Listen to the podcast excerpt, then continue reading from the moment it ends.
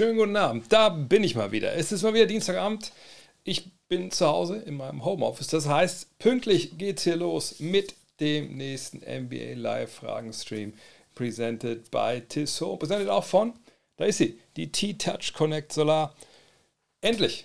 Das heißt, heißt ja nicht, dass ich jetzt, also ich habe hab da keine Vorwürfe oder so, aber ich habe mich drauf gefreut. Jetzt ist sie endlich da.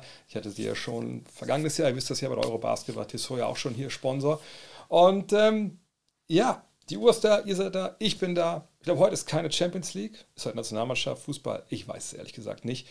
Aber ist egal, wir reden heute über Basketball. Das wisst ihr, wenn ihr hier seid, wenn ihr neu dabei seid, aus Versehen jetzt irgendwie reingestolpert über die Twitch-Startseite. Dann äh, möchte ich kurz erzählen, worum es hier eigentlich geht. Mein Name ist André Vogt. Ähm, ich bin Basketballjournalist seit pretty much äh, 1999 und äh, ja, verschiedene Magazine gearbeitet. Ich kommentiere äh, NBA-Spiele im Fernsehen sogar. Ähm, ich schreibe Bücher, die könnt ihr da sehen. Da hinten, ich mache Magazine, die könnt ihr zum Beispiel hier sehen. Sieht hier so nach, nach nicht wirklich viel aus, aber hat es in sich. Ähm, ja, und Dienstag sitze ich hier in der Regel und beantworte eure Fragen zum Thema Basketball, was euch sonst so einfällt. Das heißt, ihr könnt die im Chat stellen, das seht ihr hier. Da rauschen die Fragen durch, keine Bange, daneben ist noch ein Fenster, da sehe ich die ähm, die ganze Zeit. Von daher, ich beantworte alles, was ihr habt, wissen wollt. Nacheinander weg. Und das Ganze wird präsentiert, wie gesagt, von Tissot und der T-Touch Connect Solar. Deswegen gibt es heute auch eine Neuerung. Das hat sich gewünscht, ey, kannst du vielleicht mal ab und zu, wenn Leute sich da im Chat so austauschen, einfach mal reinballern, äh, wo man die T-Touch Connect sich, sich angucken kann. Ähm, Im Netz. habe ich gesagt, natürlich. Und da habe ich mir ein paar schöne, schmissige Chats ausgedacht. Ich hoffe, dass mein Chat, Chatbot das irgendwie hinbekommt oder dass ich es hinbekommen habe, dass der Chatbot das hinbekommt, dass ihr das nachher lesen könnt zwischendurch. Wenn ihr da mal raufklicken wollt, zumindest mal reingucken. Gucken kostet nichts, dann wäre ich sehr verbunden. Denn Tissot, das ist einfach auch ein geiler Laden. Nicht nur, weil sie das hier sponsern, sondern der NBA vertraut denen, die Fieber vertraut denen. Man immer die sagen, hey, wir müssen irgendwie äh, schon recht genau Zeit messen. Da geht es ja in der NBA auch manchmal ja, um Hundertstel nicht. Könnten sie auch von Tissot, äh, aber es geht um Zehntel Sekunden Tja, dann rufen die beide so an, genau die Fieber und sagen, hey, könnt ihr uns dabei helfen? Ne, wir müssen ein bisschen was, äh, es muss ja alles klappen. Du musst ja nicht nur die Zeit da irgendwie oben irgendwo sehen in der Halle, sondern es muss ja auch mit den Fernsehstationen verbunden sein. Du musst auf dem Screen die richtige Zeit haben und das macht Tissot alles für die. Und mir stellen sie halt dieses geile Teil, ähm, was irgendwie sagt, ist keine Smartwatch, sondern es ist einfach echt eine richtig brutal ähm, wie soll ich sagen, robuste Uhr, die so ein paar kleinere, smartere Features hat, aber eigentlich eben vor allem eine geile Uhr ist, mit der ich mich auch sehen lassen kann. Also ich weiß nicht, zu viele Leute sehen mich jetzt gerade nicht, weil ich meistens im Homeoffice rumspringe und jetzt schon die neue, das neue God Next Magazine mache, sowas mache und den Podcast mache. Heute habe ich auch Hall of Game, die nächste Folge bei Elgin Baylor abgemischt. Aber ich sehe mich, meine Frau sieht mich, meine Tochter, der ist das egal. Aber so hole ich sie wenigstens rechtzeitig von der Kita ab, wenn der Timer geht. Aber von daher, sagt, schaut gerne mal rüber. Äh, den Link werdet ihr nachher sicherlich sehen in ähm, Chat. Der kommt also alle fünf oder zehn Minuten. Ich weiß gar nicht, was ich da eingestellt habe. Wenn es zu sehr nervt, sagt Bescheid. ja, ansonsten, ich habe es erklärt. Ach, eine Sache noch. Wenn eure Frage nicht direkt beantwortet wird, dann liegt es das daran, dass sich da einige Fragen aufgestaut haben. Aber ich komme in der Regel noch dazu, wenn ihr merkt, hey, da war eine Frage, die, hat er, die kam aber nach mir, dann gerne nochmal reinposten und ihr müsst es nicht drei, vier, fünf Mal machen. Jetzt merke ich gerade, dass ich vergessen habe, mir was zu trinken zu holen. Naja, vielleicht mache ich nachher mal kurz mal Be Right Back. Ach so, und vielleicht für die ähm, visuell vielen unter euch, das ist eine neue Kamera. Ich habe die noch nicht so 100% geil eingestellt, glaube ich, weil so viel ähm, Background Blur wollte ich eigentlich nicht haben. Aber gut, ich denke, es ist schon ein bisschen, bisschen schöner geworden ähm, als vorher. Ähm, ich werde die Tage auch mal hier durchgehen durch mein Homeoffice, denn ich habe hier einiges neu gemacht. Ich kann es einmal umdrehen. Ich habe hier mein ganzes äh, Schuhregal äh, hinter meinem Homeoffice neu. Wie gesagt, es ist viel, äh, viel Background-Blur drin. Ähm, das mache ich alles die Tage mal. Da fehlen auch noch so ein paar kleinere Spielereien. Ähm, dann um sowas hier noch. Solche Geschichten kommen da noch rein. Ähm, das sind noch ein paar andere Teile. Das wird, glaube ich, noch, noch, noch, noch um einiges cooler hier. Äh, und höhere Auflösung kann es auch gut sein. Ähm, die Kamera, also, meine, das ist eine Sony, habe ich mir gebraucht geholt. Die ist, glaube ich, echt, echt sehr nice. Aber egal. Hauptsache, ihr seid da und ihr könnt halbwegs erkennen. Und Hauptsache hört zu. Und sagt, wenn ihr sagt, so, ich bin nur ganz kurz hier, 10 Minuten, Viertelstunde, ich wieder raus. Kein Thema. Gibt es auch als Podcast. Einfach mal nach Gut Next äh, live und Uncut suchen. Da findet ihr den Feed überall, wo es Podcasts gibt. Und ich hau das Ganze natürlich auch danach als VOD hier natürlich das eh drehen und dann aber auch bei YouTube rein. Aber jetzt genug Präambel. Fangen wir an. Ähm, das aktuelle Magazin fühlt sich richtig gut an. Wird die nächste, nächste Ausgabe der Form des Basketballs sein. Das ist ja momentan die Ausgabe, ihr könnt es erkennen, glaube ich. Ne? Hier das, sind da so Noppen drauf. Das ist so Lack, der dann fest wird. Das fühlt sich wirklich an wie ein Basketball. Ähm, das ist ja die dunkle Ausgabe, die, ja, also allein was die Lobeshymnen angeht, bricht die momentan alle Rekorde. Ähm, aber ich glaube, die allermeisten sehen nur das Cover und sagen, Alter, wie unfassbar geil ist das? Und haben noch nicht eine Geschichte gelesen. Aber ich denke, der Inhalt wird euch dann auch, ähm, wie ich im Vorwort auch schreibe, ähm, vielleicht auch stellenweise relativ verstört zurücklassen. Äh, ein bisschen werdet ihr vielleicht auch ähm, lachen. Äh, aber das ist auf jeden Fall eine Ausgabe, die ihr sicherlich so lange nicht vergessen werdet. Und nicht nur wegen dem Cover. Aber danke natürlich für das Lob. Mm. Dass Embiid und Jokic die besten Center der Liga sind, ist klar. Wie sieht deine Top 5 dahinter aus? Ich finde das persönlich echt schwer zu ranken, da Adebayo, Sabonis, Towns, Gobert etc. extrem unterschiedliche Spieltypen sind. Ja, wäre ich bei dir. Das ist wirklich nicht so leicht. Ich gucke mal, ob ich nebenbei einfach mal aufrufe hier die, ähm, die Leader dieses Jahr äh, in der Liga. Denn äh, wir haben zwar wirklich so eine gewisse Center-Renaissance, weiß ich jetzt gar nicht, ob ich das unbedingt, ob ich unbedingt nennen möchte, aber es ist schon so, äh, dass wir da äh, ja, äh, jetzt eine Menge Spieler haben, die, äh, ehrlich gesagt, ja, das, das sehr, sehr gut machen. Und wir haben sicherlich auch ein paar Center, ähm, die auch Anrecht hätten auf das, äh, auf das All-Star-Game oder gehabt hätten, das war ja schon, ähm, die es aber nicht geschafft haben. Äh, und wo man auch sagen muss, ja, so viel Auswahl auf der Position hatten wir in den letzten Jahren nicht. Aber ich bin vollkommen äh, bei, äh, wie heißt der jetzt hier, der Fragesteller, äh, äh, Kaschubino, wenn er sagt, hinter den beiden Top-Leuten im Bieten Jogic ist die Auswahl schwer. Äh, ich gehe einmal hier rüber Screenshare. Warte mal, so, jetzt wird doch ein bisschen sehr klein. Nochmal ein bisschen größer. Ähm, jetzt kann man auch relativ wenig erkennen hier, wenn ich ehrlich mal noch kurz, ich bringe es mal ein bisschen weiter hier links rüber. Ja, so ist doch besser. Ähm, man kann leider, wenn man nicht so einen Premium-Zugang hier hat, äh, bei BKRF das nicht äh, wirklich dann automatisch gleich hier ranken lassen nach Position. Da muss man jetzt ein bisschen tricksen. Aber äh, wir können das ja hier sehen. Hier gehen die Center los und ab da ist es dann ja auch gerankt nach den Punkten, wenn ich es richtig sehe. Da ich natürlich schon direkt, hier sind so ein paar Sachen dabei, da muss man ein bisschen genau hingucken. Pascal Siakam, auch wenn er ab und zu da aufläuft, würde jetzt nicht unbedingt als Center äh, ranken, aber ähm, ja. Posingis, na gut, ist natürlich irgendwo ein Center. Bayo, Domantas Sabonis, Jan Rayton, Miles Turner, Vucevic, Jaron Jackson, der aber auch mal oft dann halt auch neben Steven Adams spielt. Ne, ist, aber, ja, sagen wir mal, ist ein Center. Lopez, Schengen, Allen, Valanciunas, Gobert. Ihr merkt, das sind eine Menge Jungs, die aber brauchbar im Basketball spielen. Ja, ich denke mal so, der Cut-Off-Point ist wahrscheinlich. Obwohl es ist nicht Capella oder Plumley oder so, weil jemand wie Subatz ist ja natürlich auch noch sehr, sehr brauchbar. Al Horford natürlich auch. Aber die Frage war jetzt die Top 5 nach äh, Embiid und Jokic. Also markiere ich die beiden schon mal hier. Ähm, also die beiden haben wir. So, dann gucke ich erstmal, wer jetzt so die nächsten Top 5 für mich wären. Also ich meine, Bayo und Sabonis ist klar. Ähm, Jetzt wird schon, jetzt wird schon ein bisschen schwieriger. Ähm, ich denke, würde Brook Lopez damit reinnehmen wollen, da hätten wir schon drei. Ähm, ja, da sind natürlich jetzt einige. Towns ist jetzt zu lange verletzt, deswegen würde ich ihn erstmal vielleicht rausnehmen, ehrlich gesagt. Ähm, weil wir ihn einfach nicht gesehen haben, jetzt schon seit, seit Monaten. Äh, kommt jetzt hoffentlich bald zurück, aber das ist jetzt erstmal ähm, echt schwierig. Sage, hier unten müssen wir eigentlich nicht schauen. Also die drei, würde ich sagen, sind gesetzt. Lopez einfach, weil er natürlich vorne jetzt nicht unbedingt traditionellen Center-Basketball spielt, das ist klar mit seinen Dreiern, aber äh, die Masse, die er hinten hat, wie er verteidigt, das ist schon wirklich auf, auf Defensive Player of the Year Niveau.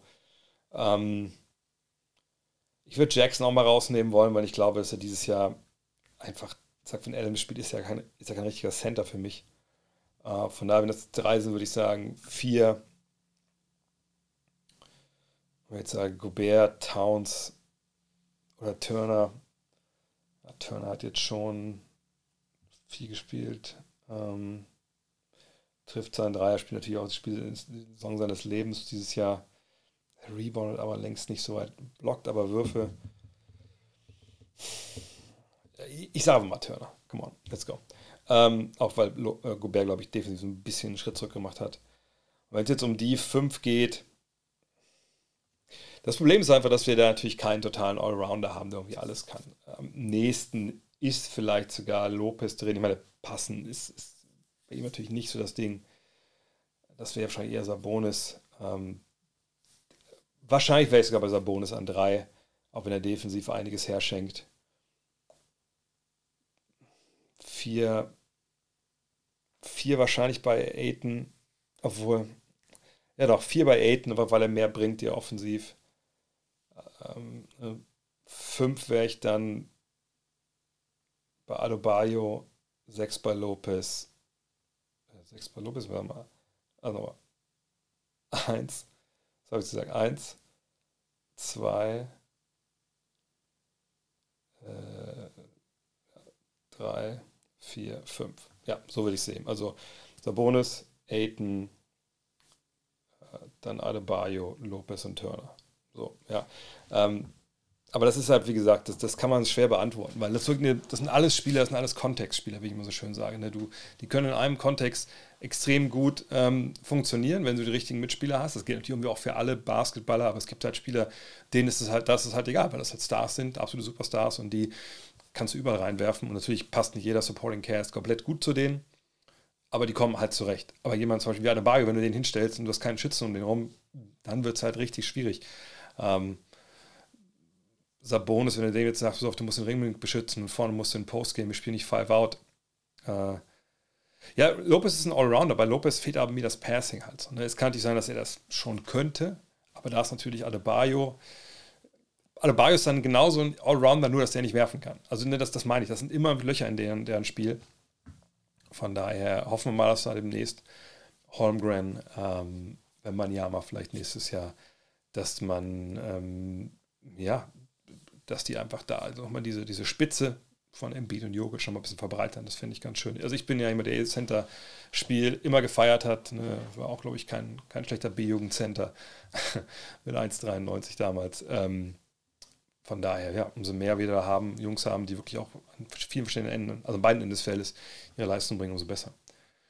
Ähm, verspielen die Mavs die Playoffs? Mavs für so Lakers im Play-In wäre ja fast schade, so früh zu sehen. Gucken wir nochmal auf die Tabelle.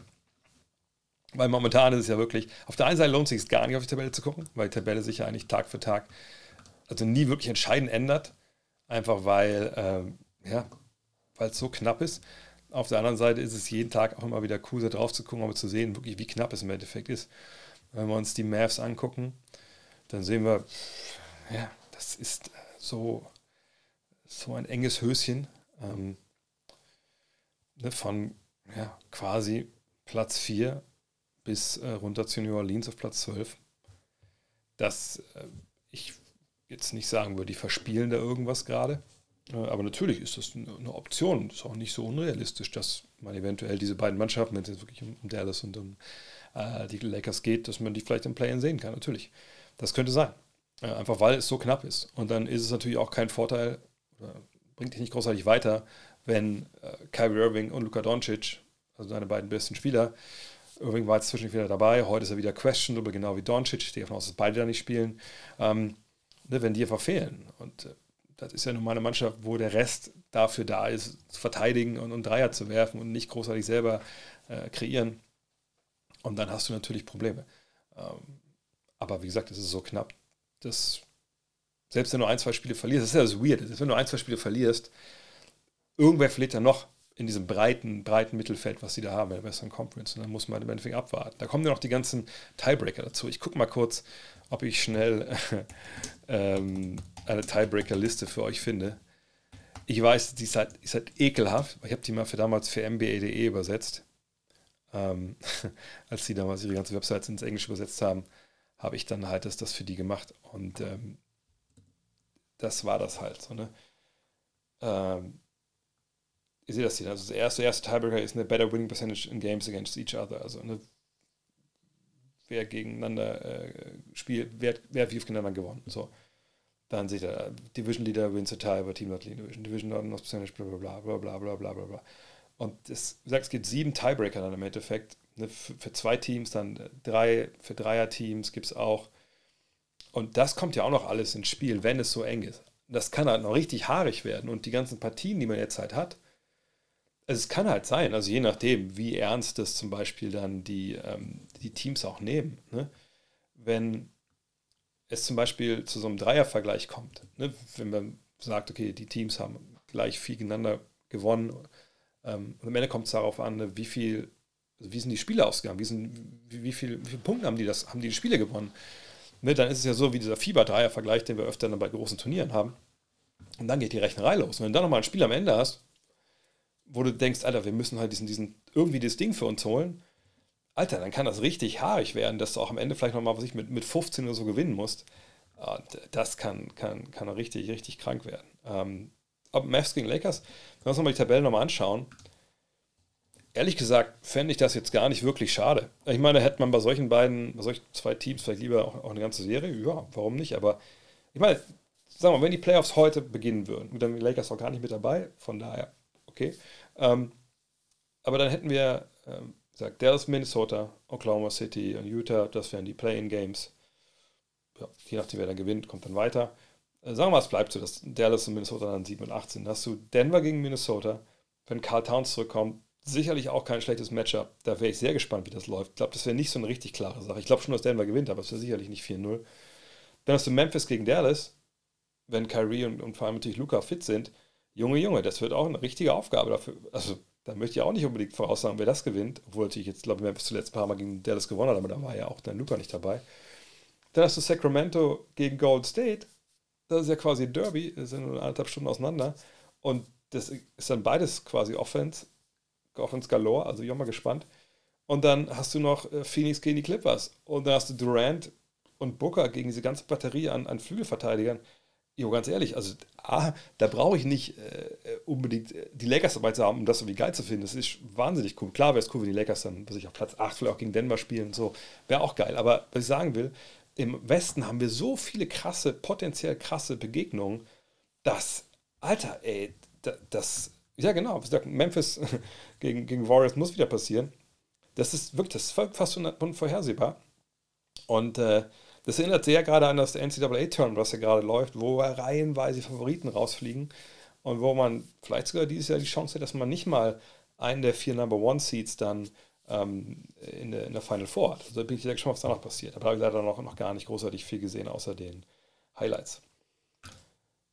Und nochmal ein Dank für die Dark Issue. Ja, ähm, oh, zweite Runde Corona, habe ich auch schon hinter mir. Ähm, dann denke ich, hoffentlich kommst du da gut durch.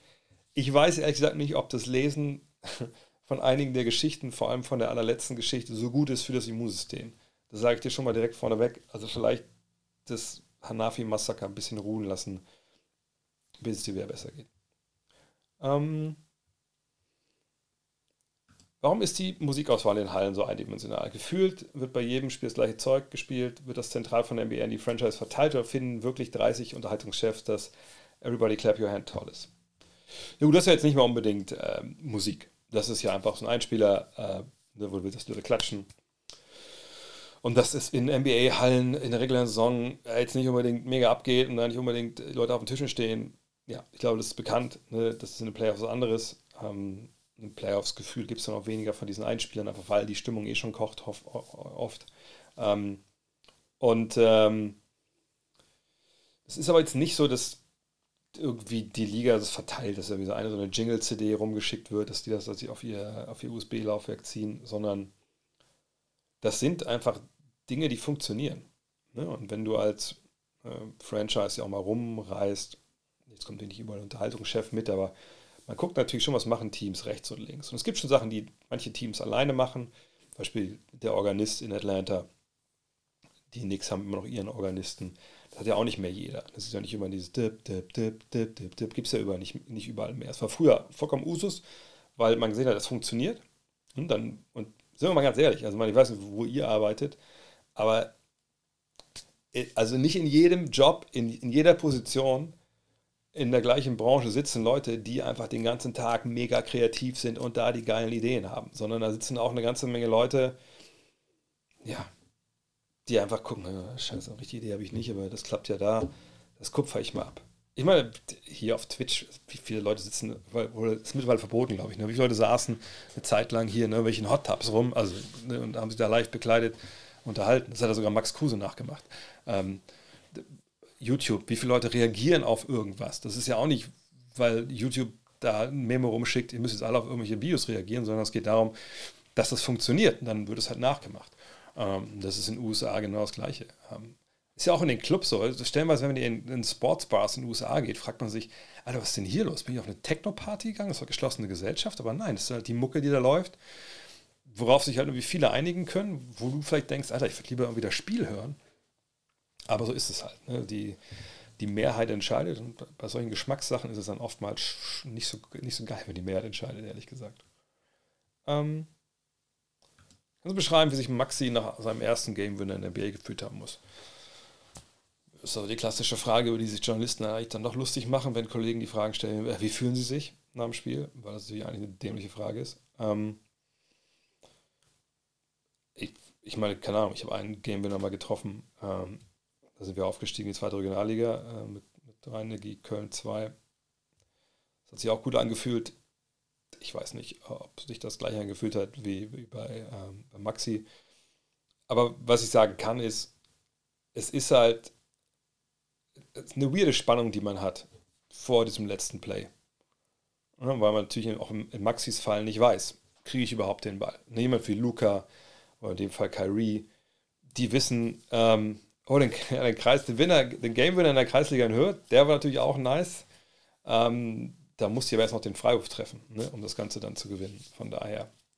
Und das war Kreisliga. Ich sage nicht, dass ich den jedes Mal getroffen hätte, den Dreier mit Foul, aber ähm, da war ich auch schon alt. Da war ich schon alt, da war ich schon abgewichst. Das hat mich dann nicht mehr so ganz so gekickt, wie, der, wie das Ding damals gegen, gegen TuS Blau aus Königsdorf. Tod und Hass im TuS Blau aus Königsdorf. Ähm, jedenfalls, es ist eine wieder Spannung, die du halt hast. Und wenn du weißt, du kriegst den Ball, dann ist natürlich klar, Nowitzki gegen Spanien 2005 oder so, dann weiß man ja, okay, LeBron, ich gucke jetzt. Dann guckt man, man sieht, wie die Defense steht, man, man guckt sich die aus, Drive, Kick oder macht selber.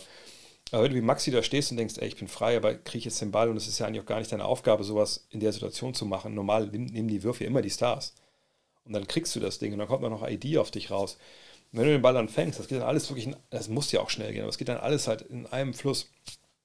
Und dann ist es ganz komisch, weil wenn du den Ball dann fliegen siehst, auf der einen Seite denkst du so, oh, das dauert ewig. Und auf der anderen Seite ist es echt so, batz, batz. Und dann auf einmal checkst du ja, Alter, ich habe das Ding getroffen du siehst die, die Teammates, alle rasten aus und das ist dann einfach echt ein super Special-Gefühl, aber ich weiß natürlich nicht, ob das sich das für jeden selber gleich anfühlt.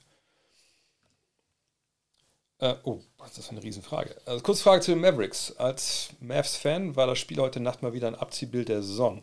Was mich am meisten stört, ist der Coach. Warum tritt Jason Kidd so fragwürdige Entscheidungen, keine Auszeit nehmen, einen Hardy, der heiß war, im vierten Viertel rausen zu lassen, statt immer wieder auf Paul zu setzen, mal zwischendurch auf McGee. Viel schlechter kann er das auch nicht machen. Ähm, ich frage, also nicht zwischendurch mal auf Magie zu setzen. Ich frage mich wirklich, ob Kid noch der Richtige ist. Was meinst du? Ich habe das Spiel nicht gesehen, deswegen kann ich jetzt zu einzelnen ähm, Szenen da jetzt nichts sagen. Ähm, die, ja, ich sag mal so, die äh, Kritik an Kid, die ist mittlerweile ja omnipräsent. Ähm, ich denke, man kann das auch verstehen zum, zum großen Maß. Habe ich auch schon, glaube ich, letzte Woche darüber gesprochen oder vorletzte Woche. Ähm, aber ich, ich frage mich immer, was der Auslöser für die Kritik ist. Ne? Ähm, sind es auch Sachen, dass zum Beispiel jetzt wie gesagt, McGee nicht reinkommt für, für Paul oder so. Dann sage ich mir, gut, also wenn man auf die Zahlen schaut, dann weiß der Paul eigentlich, ich weiß nicht, was geändert hat, kann ich mir nicht, kann ich mir nicht denken. Ähm, dann weiß, die Zahlen weisen ihn halt als brillanten Pick-and-Roll-Spieler aus. Und ähm, was brauchen denn die Mavericks, um einen Vorteil zu generieren, gerade wenn jetzt Luca nicht dabei ist, aber auch wenn er dabei ist.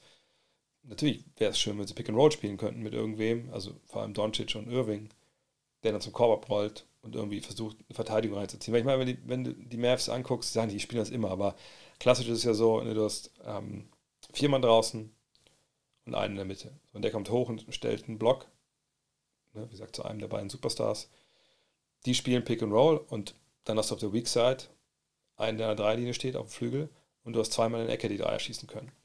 Naja, und wenn du dieses Pick and Roll spielst Und irgendwer muss ja auf den Ballhändler bleiben.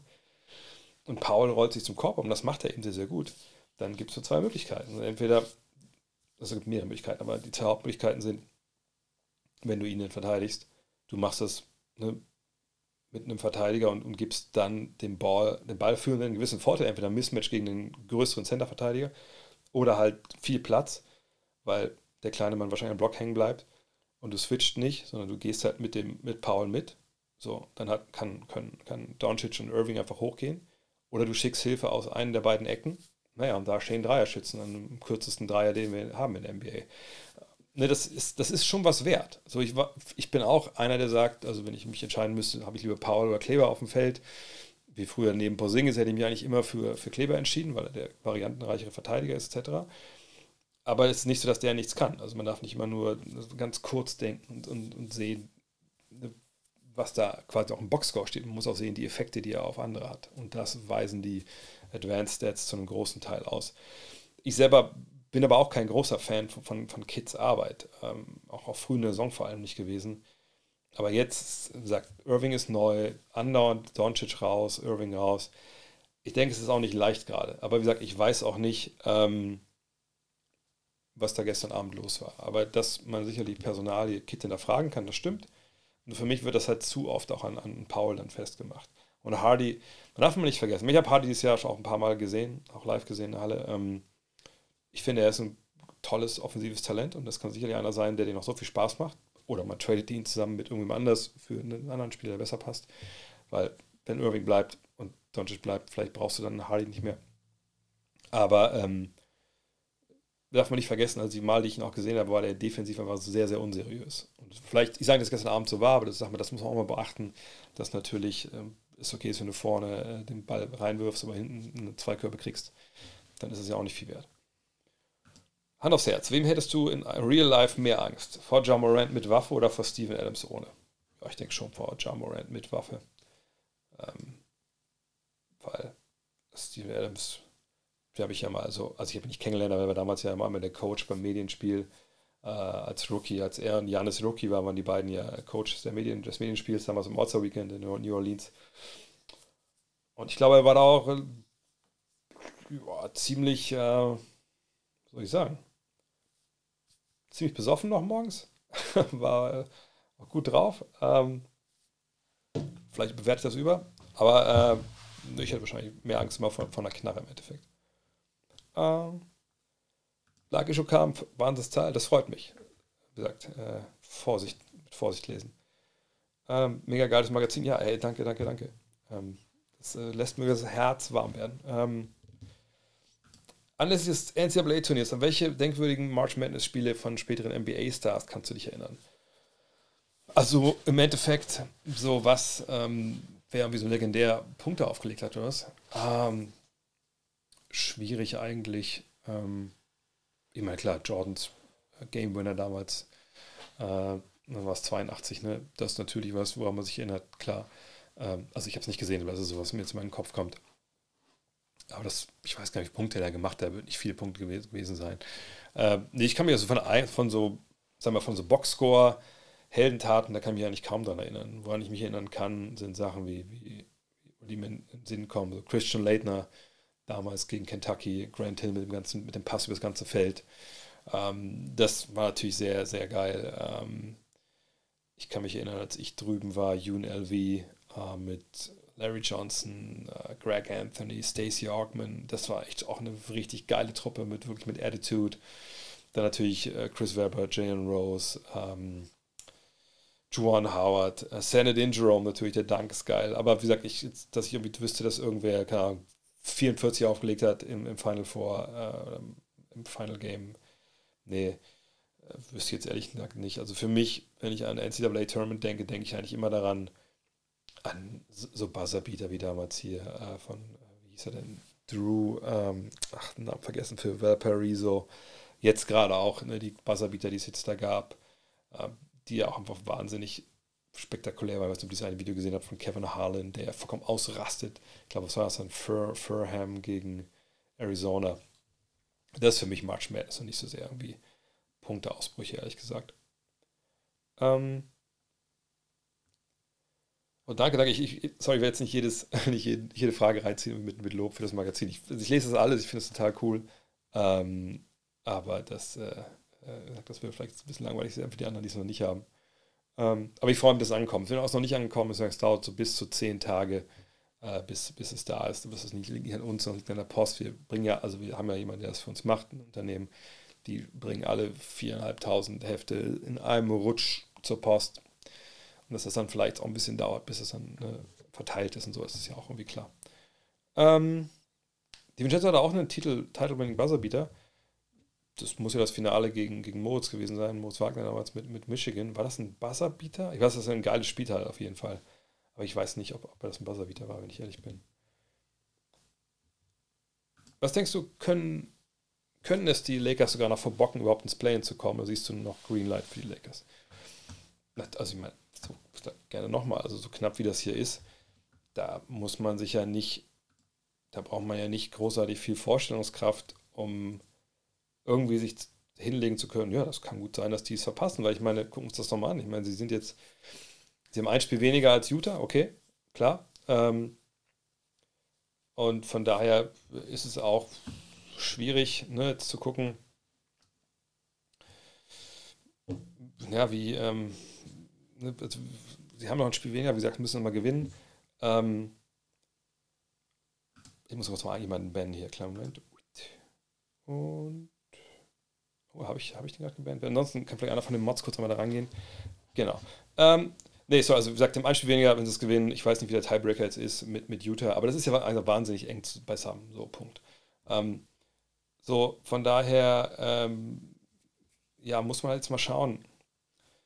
Gucken wir uns aber den Spieler mal an. Ich glaube, das ist wahrscheinlich die, die beste, äh, beste Idee hier. Weil natürlich kann jetzt in der West Conference alles passieren. Da müssen wir uns ja auch nicht großartig irgendwie irgendwelchen großen Namen oder so festhalten, sondern jetzt geht es darum, dass du diese Spiele gewinnst. Ähm, und wie gesagt, LeBron ist verletzt, genau wie Collie hier schreibt. Ähm, nee, das, da müssen wir das mal abwarten jetzt, in, inwiefern er wiederkommt. Also David Helm hat gesagt, er kommt wieder ähm, vor dem Ende der regulären Saison, wusste aber nicht wann. So, ich sehe das hier, die reguläre Saison endet am 9. April. Das ist nicht mehr viel Zeit so.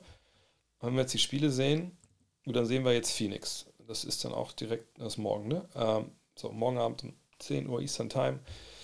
Für Phoenix, nochmal, hier ist die Tabelle, ne? Für Phoenix, das ist auch eigentlich, ich meine, es ist nicht Must-Win in dem Sinne, aber das, du willst ja dieses Spiel gewinnen, damit du halt nicht hier mit reingerätst in das, in das Play-In-Tournament. Dann Oklahoma City, genau das Gleiche. Äh, dann haben sie zweimal die Bulls. Am Sonntag, das kommentiere ich sogar. Da kommen die Bulls aus dem Back-to-Back. -Back. Das ist natürlich, ja, natürlich ganz gut. Aber die Bulls momentan auch laufen, glaube ich, drei in Folge gewonnen. Ähm, ja, das ist nicht, äh, nicht so uncool. Ähm, dann geht es nach Chicago. Auch nicht leicht. Auch wenn wir hier nochmal gucken. Ich meine, Chicago spielt ja auch noch für was. Ne, die wollen natürlich auch irgendwie gucken, dass die hier mit dabei bleiben. Ich glaube nicht, dass sie es noch schaffen, in, in, hier auf Platz 6, aber Ne, man will auch hier gucken, dass man siebter, achter wird, dass man zumindest zwei Chancen hat, ähm, ne, in die Playoffs zu kommen. Und die wollen in die Playoffs. Dann Minnesota. Auch hier gucken wir gerne mal rüber. Das ist direkter Konkurrent für, für LA.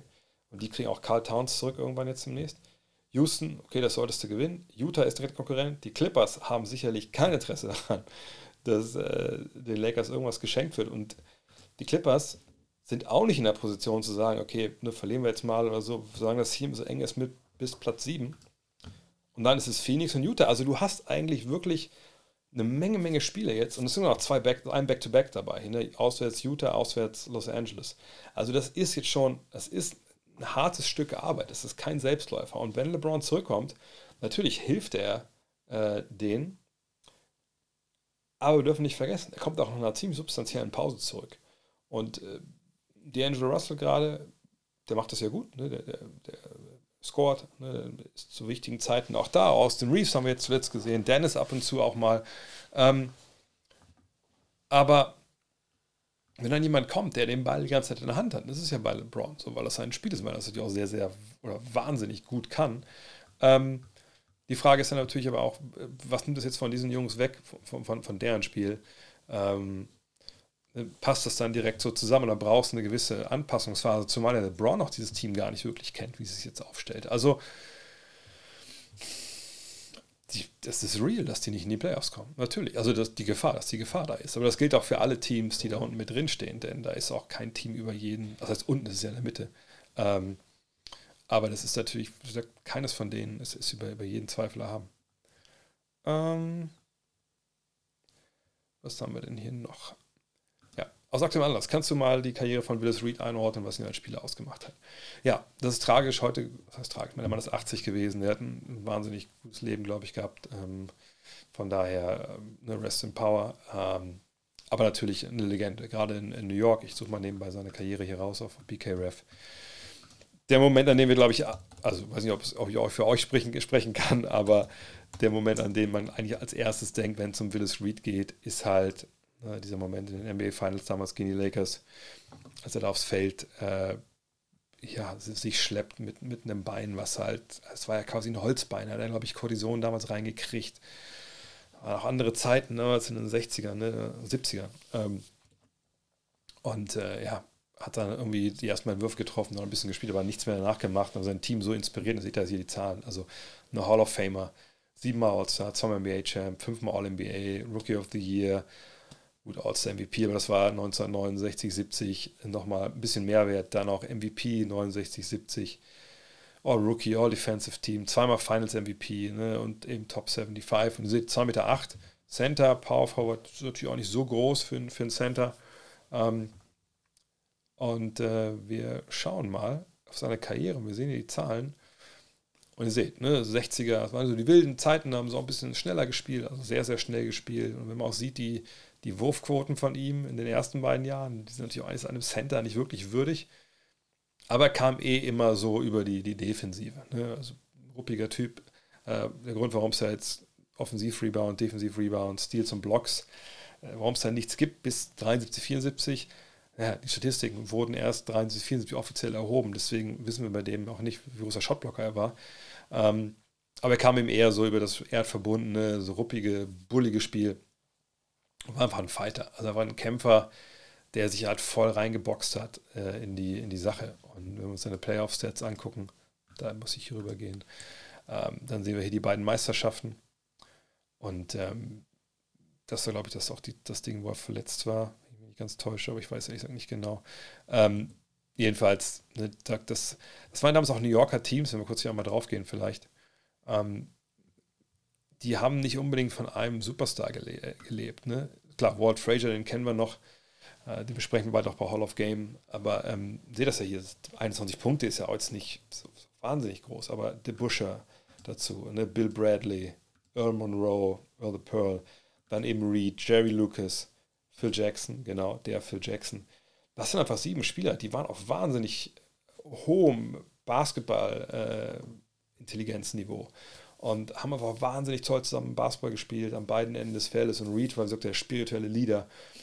Von daher, ja, trauriger Tag sicherlich für alle Knicks-Fans ähm, und auch für die ganze Franchise, aber äh, wie gesagt, 80, hoffen wir, dass er, ich, ich weiß nicht, wann er gestorben ist, ich hoffe, dass es natürlich dass es schmerzfrei war, dass er Kreis seiner Lieben wahrscheinlich ho hoffentlich äh, dann, dann gegangen ist und äh, ja, tolle Karriere, toller, toller Mann auch. Also ich habe ich habe mal vor ihm sitzen dürfen. Ich weiß gar nicht warum. Ich glaube, er war damals GM, also eines meiner ersten NBA-Spiele, was ich vor Ort gesehen habe. Äh, und das war sogar das, das erste außerhalb von Dallas. Und mein erster NBA-Trip, der war 1900, ähm, nee, 2000, der war 2000 äh, nach Dallas, irgendwann im November, Dezember. Äh, und dann zum All-Star Weekend nach Washington DC. Da bin ich dann erst mit einem Kollegen nach, nach New York geflogen. Und dann sind wir nach New Jersey rausgefahren mit dem Taxi. Total wilde Zeit damals. Ähm, für 70 Dollar, das weiß ich noch. Ähm, und dann sind wir da in die alte Arena, also, also richtig, also ziemlich kleines Ding auch nach heutigen Maßstäben, sage ich mal. Und dann saßen wir da echt dann so hinter, der, hinter dem Anschreibetisch mehr oder weniger und dann aber vor Willis Reed direkt. Ich glaube, der war damals GM sogar von den, von den New Jersey Nets. Äh, genau, genau, der war, war im Front Office da. Äh, was haben die, auch, haben die auch gegen die Knicks gespielt, da waren da viele Knicks-Fans da, alles schon ein paar Jahre her, wie gesagt, aber ähm, ich weiß nicht, dass der so krasse Finger hatte. Also ich so, schnell wie so ein Fußballtorwart, so ein bisschen sehr, sehr geknickt. Aber wie gesagt, gut, guter Mann. Ähm, Habe jetzt circa ein Viertel, achso, gelesen, gerade die Story rund zum Thema Geld und Bankrott. Die Stories halten definitiv mit mit auf. Vielen, vielen Dank. Wie gesagt. Get it. Get it now, wenn ihr, wenn ihr könnt. Ähm, dann, äh, wie viele, äh, wie viel seines Gehalts kommt wirklich beim Spieler an? Zum Beispiel beim Max-Player, Abzüge Steuern, Agent und so weiter. Keine Ahnung, weiß ich nicht. Ähm, kann ich auch schwer beantworten. Das hat ja, gerade was die Steuern angeht, einfach auch eine Menge Einflüsse, wo ich äh, auch gar nichts von weiß und nichts wissen kann. Also natürlich ist das amerikanische Steuerrecht nicht so wie unseres, da gibt es ein paar Unterschiede natürlich. Ähm, generell zahlst du da, glaube ich, auch weniger Steuern. Aber es ist natürlich so, gut, wie viele Kinder hast du? Äh, wohnst du in einem Bundesstaat, der selber auch nochmal Einkommensteuer äh, abzieht? Also zum Beispiel ein großer Vorteil von, der, äh, von Texas und von Florida ist, dass die keine, genau, keine State Income Tax haben, heißt, da bleibt dann mehr, natürlich mehr Geld in der Tasche. Äh, und dann gibt es natürlich in den verschiedenen Bundesstaaten auch andere Steuern, auch glaube ich gerade was so äh, jetzt so ich glaube, bei uns wäre das Grundsteuern und sowas gibt, da gibt es unterschiedliche Sachen.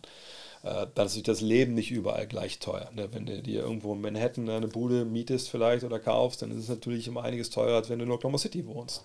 Ähm, von daher, man, man kann es nicht wirklich sagen. Und die Sachen mit dem Agenten, ich glaube, ich habe mal gehört, 2% von solchen Deals sind in der Regel, glaube ich, dann äh, so Provision oder ein bisschen mehr, glaube ich sogar. Ähm, das kommt natürlich auch mal darauf an, wie man das wie man das dann äh, mit dem Agenten halt bekasst, was man für Verträge unterschrieben hat. Ähm, aber alles in allem wissen wir es halt nicht. Ne? Ähm, vielleicht haben die Spieler auch irgendwie fette Businesses am Start, die dann irgendwie, wo sie Sachen abschreiben können und dann müssen sie wenige Steuern, Steuern bezahlen. Das ist einfach, es ist brutto. Die Bruttozahlen haben wir, mehr können wir dazu nicht sagen und das, ja, alles andere weiß nur die IRS, das ist das amerikanische Finanzamt. Ähm, düt, düt, düt. Hast du Maxi Kleber zu seinem Game Winner beglückwünscht? Ich bin eigentlich kein Fan davon, ähm, so, so ein Grüße-Onkel auf Twitter zu sein. Wisst ihr, was ich meine? So dieses, Beispiel NBA, dass die dann jetzt jeden Tag wieder jedem, der Geburtstag hat, hey, Happy Birthday. Ich denke so, Alter, come on, ey. Also jedes Jahr echt. Ähm, oder ja auch manche, auch Journalistenkollegen auf Twitter, die einfach nur dann so, so, so Congratulation-Tweets raushauen. Jeden Tag. Und ich weiß nicht, das, also das finde ich, weiß ich nicht, brauche ich irgendwie auch nicht. Und ich will nicht sagen, dass es immer Anbietern an sich anfühlt, was die da machen und was viel gemacht wird, aber das ist einfach, das ist einfach nichts für mich. So. Ähm, jetzt in dem Fall, weil ich hatte ja mit maximalen Podcast aufgenommen, auch in, in Dallas noch vor, vor, drei Jahren, vier Jahren muss es gewesen sein, wo ich ihn gefragt habe, was diese, diese Geste halt heißt. wenn er einen Dreier trifft, macht er normalerweise so. Und ich, ich weiß gar nicht, wer es war. Ähm, ich glaube, es war das nicht sogar äh, Tim Hardaway Jr., der ihm gesagt hat, so, ja, nee, nicht Tim Hardaway Jr., wer war das denn? Irgendeiner von diesen alten Veterans meinte so, ja, hier, ey, wenn, wenn du einen wichtigen Wurf ruf, brauchst, dann rufst du den, ruft mich an oder so. Ne? Und äh, das hat dann irgendwie, hat dann wohl die Bank damals übernommen und dann habe ich einfach, ich habe ihm einfach nur auf WhatsApp einen Telefonhörer geschickt. Das war alles, was ich gemacht habe. wahrscheinlich hat er das noch nicht mal verstanden. Weil er wahrscheinlich tausende Meldungen bekommen hat und nicht, wahrscheinlich denkt, der, der Dre hat mich geersteilt oder so. Ähm ich möchte gerne anfangen, Basketball im Verein zu spielen. Welche Tipps kannst du den Chat mir geben? Ähm die Frage ist immer, wo du das natürlich machen willst. Ne? Ähm, in großen Städten ist es sicherlich leichter, äh, ich weiß auch nicht, nicht wie alt du bist, ähm, ein Team zu finden, wo auch Anfänger sich rumtreiben. Also schreibt gerne mal in den Chat vielleicht, wie gesagt, wie alt du bist, dann kann ich auch ein bisschen genauere Tipps geben. Ähm, denn, immer klar, wenn man, weiß nicht, wenn man 16 ist, dann ist der Weg klar, dann geht man zu einem Verein, der U16 hat oder U18 in dem Fall schon hat. Äh, man geht da halt hin und dann gibt es ja hoffentlich dann, was ich, so ein, zwei, drei Mannschaften, wenn es größere Clubs sind, dann kann man, wird man da einsortiert, wo man leistungsmäßig hinpasst. Wenn man älter ist, ist natürlich ein bisschen schwieriger. Ne? Es gibt natürlich auch Herrenmannschaften, die dann ne, verschiedenste Ligen bekleiden, ne, von, von der Kreisliga dann hoch bis sonst wo, Regionalliga, 20, ungefähr 15.000 Einwohner. Okay. Ähm, natürlich eine kleinere Stadt. Wo denn genau? Also kannst du sagen, wo? Weil dann hätte ich vielleicht sogar regionaler vielleicht ein paar Sachen, aber 15.000 Einwohner ist natürlich schwierig. Dann wird er wahrscheinlich, werdet ihr wahrscheinlich nur ein, zwei Vereine, wenn überhaupt haben.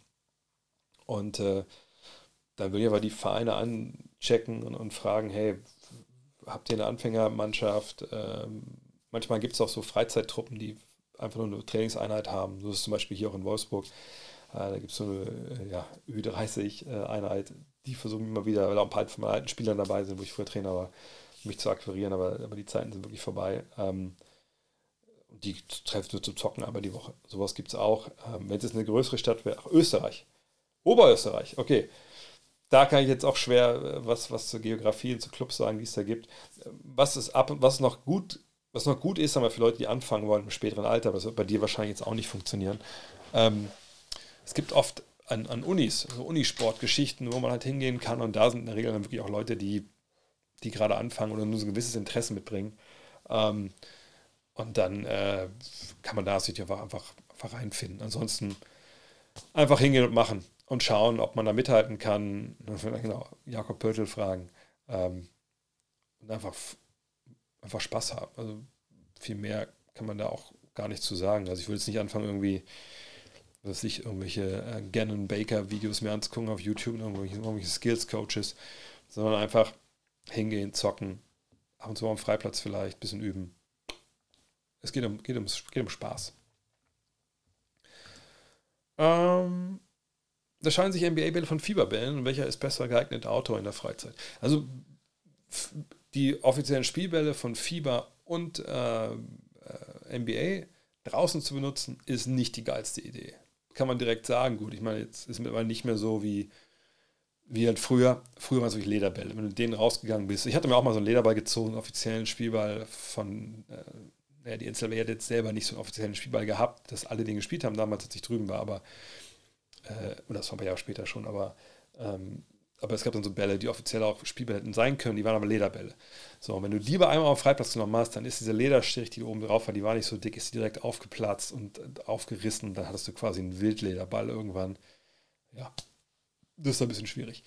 Ähm, von daher, ich hatte ein Video gemacht, äh, über die Wilson-Bälle. Vor, wann haben wir den Ball von Wilson? Zwei Jahre, ne? Hab dann mir, das sind auch die Bälle, die ihr da hinten seht. Also das, ne, das ich hole jetzt nicht extra her, sonst fallen die Bälle runter. Aber ne, der offizielle Spielball, der ist cool und sogar keine Frage. Man muss ihn einfach aber echt viel, viel bespielen, damit die Noppen, damit, damit man auch mal greifen kann. Also ich zum Beispiel, ich habe jetzt keine riesigen Hände hier, damit ihr das sehen könnt, aber ich kann den zum Beispiel nicht greifen. Den Gummiball kann ich ohne Probleme greifen. Den Evolution kann ich ohne Probleme greifen. Also für draußen muss es, muss ein Kunstlederball sein. Und selbst dann würde ich genau drauf schauen, wo ich auch spiele. Wenn du auf Tartan spielst, kein Problem. Wenn du auf Beton spielen willst oder ne, so ein bisschen auch, manchmal gibt es ja auch so ein bisschen schotterigere Plätze, der, der Evo ist wirklich mega gut. Ähm, dann würde ich einfach gucken, dass ich ähm, mir vielleicht auch so, so ein ähm, einfach so ein, äh, ja, einfach so ein Gummiball für draußen ziehe. Aber wie gesagt, ich weiß nicht, ähm, irgendeiner, guck mal auf meinem YouTube-Kanal, da gibt es nur ein Video über die Wilson-Bälle, da, da erklärt das auch alles ein bisschen mehr ins Detail noch ein. Ähm,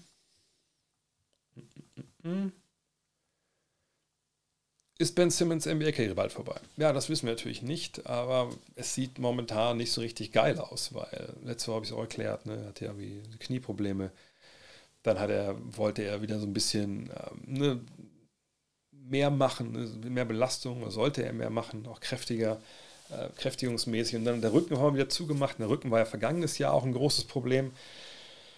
Ja, ne, dann ist er wieder raus und irgendwie,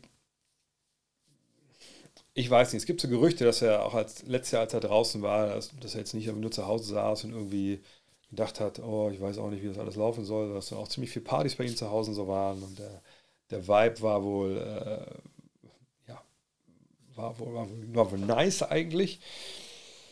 Gut, heißt ja auch nicht, dass nur wenn man, man denkt, man kann, will kein Basketball spielen, dass man das momentan einfach nicht braucht und psychisch nicht, nicht verpacken kann, dass man dann zu Hause sitzen muss, ganz im dunklen Zimmer. Aber es bleibt dann halt wirklich dieser, ähm, wie soll ich das sagen, es bleibt so ein Vaterbeigeschmack einfach. Und jetzt ist er wieder verletzt und die Frage ist halt, will er denn jetzt in, in Brooklyn überhaupt sein? Ne? Ich, ich finde es schwierig. Ich, ich finde es echt schwierig. Ähm ich ich glaube nicht, ehrlich gesagt nicht mehr daran, dass wir ihn auf dem hohen All-Star-Niveau sehen, auf dem er mal war. Aber wir wissen ja alle nicht, wie soll ich sagen, was, also wie, wie viel das bedeutet jetzt noch. Das klingt erstmal despektierlich, sowas zu denken über den Spieler, der ja, um an diesen Punkt überhaupt zu kommen, natürlich äh, super viel geopfert hat. Ähm, aber ich, äh, ich weiß es nicht. Ich habe da echt meine, meine Zweifel. Also, ich weiß nicht, ob irgendwas kaputt gegangen ist da in dieser Playoff-Serie gegen Atlanta, was nicht mehr zu kitten ist. Ich weiß nicht, ob, ähm, ob er irgendwie so generell einfach keine Lust mehr hat auf, auf diesen Druck, ob eben dieses, die Sache mit seinem Wurf einfach vielleicht auch psychisch zugesetzt hat über die Jahre, das kann ja alles sein. Ich, ja, natürlich, da kommt natürlich noch der Vertrag dazu, wo sehr, sehr viel Geld natürlich auch ähm, bezahlt wird. Mhm. Aber nee, es müsste nicht über ein Buyout, aber na klar, wenn das, wenn das Team ihn loswerden will. Aber dann ist auch nicht ein Buyout, sondern du stretcht ihn halt. Also klar, du kannst ein Buyout machen und sagen, willst du auf Geld verzichten? Denke ich mal, würde er nicht unbedingt machen wollen. Warum? Er hat ja nichts davon, also geht er einfach nur in Rente. Ähm, da könnt ihr ihn stretchen. Und Stretch Provision heißt, das Geld, was du da hast, wird dann über mehrere Jahre abgeschrieben von, von seinem Vertrag. Und der Spieler kann entlassen werden. Äh, man hat dann halt eine Salary Cap technisch eine gewisse Entlastung.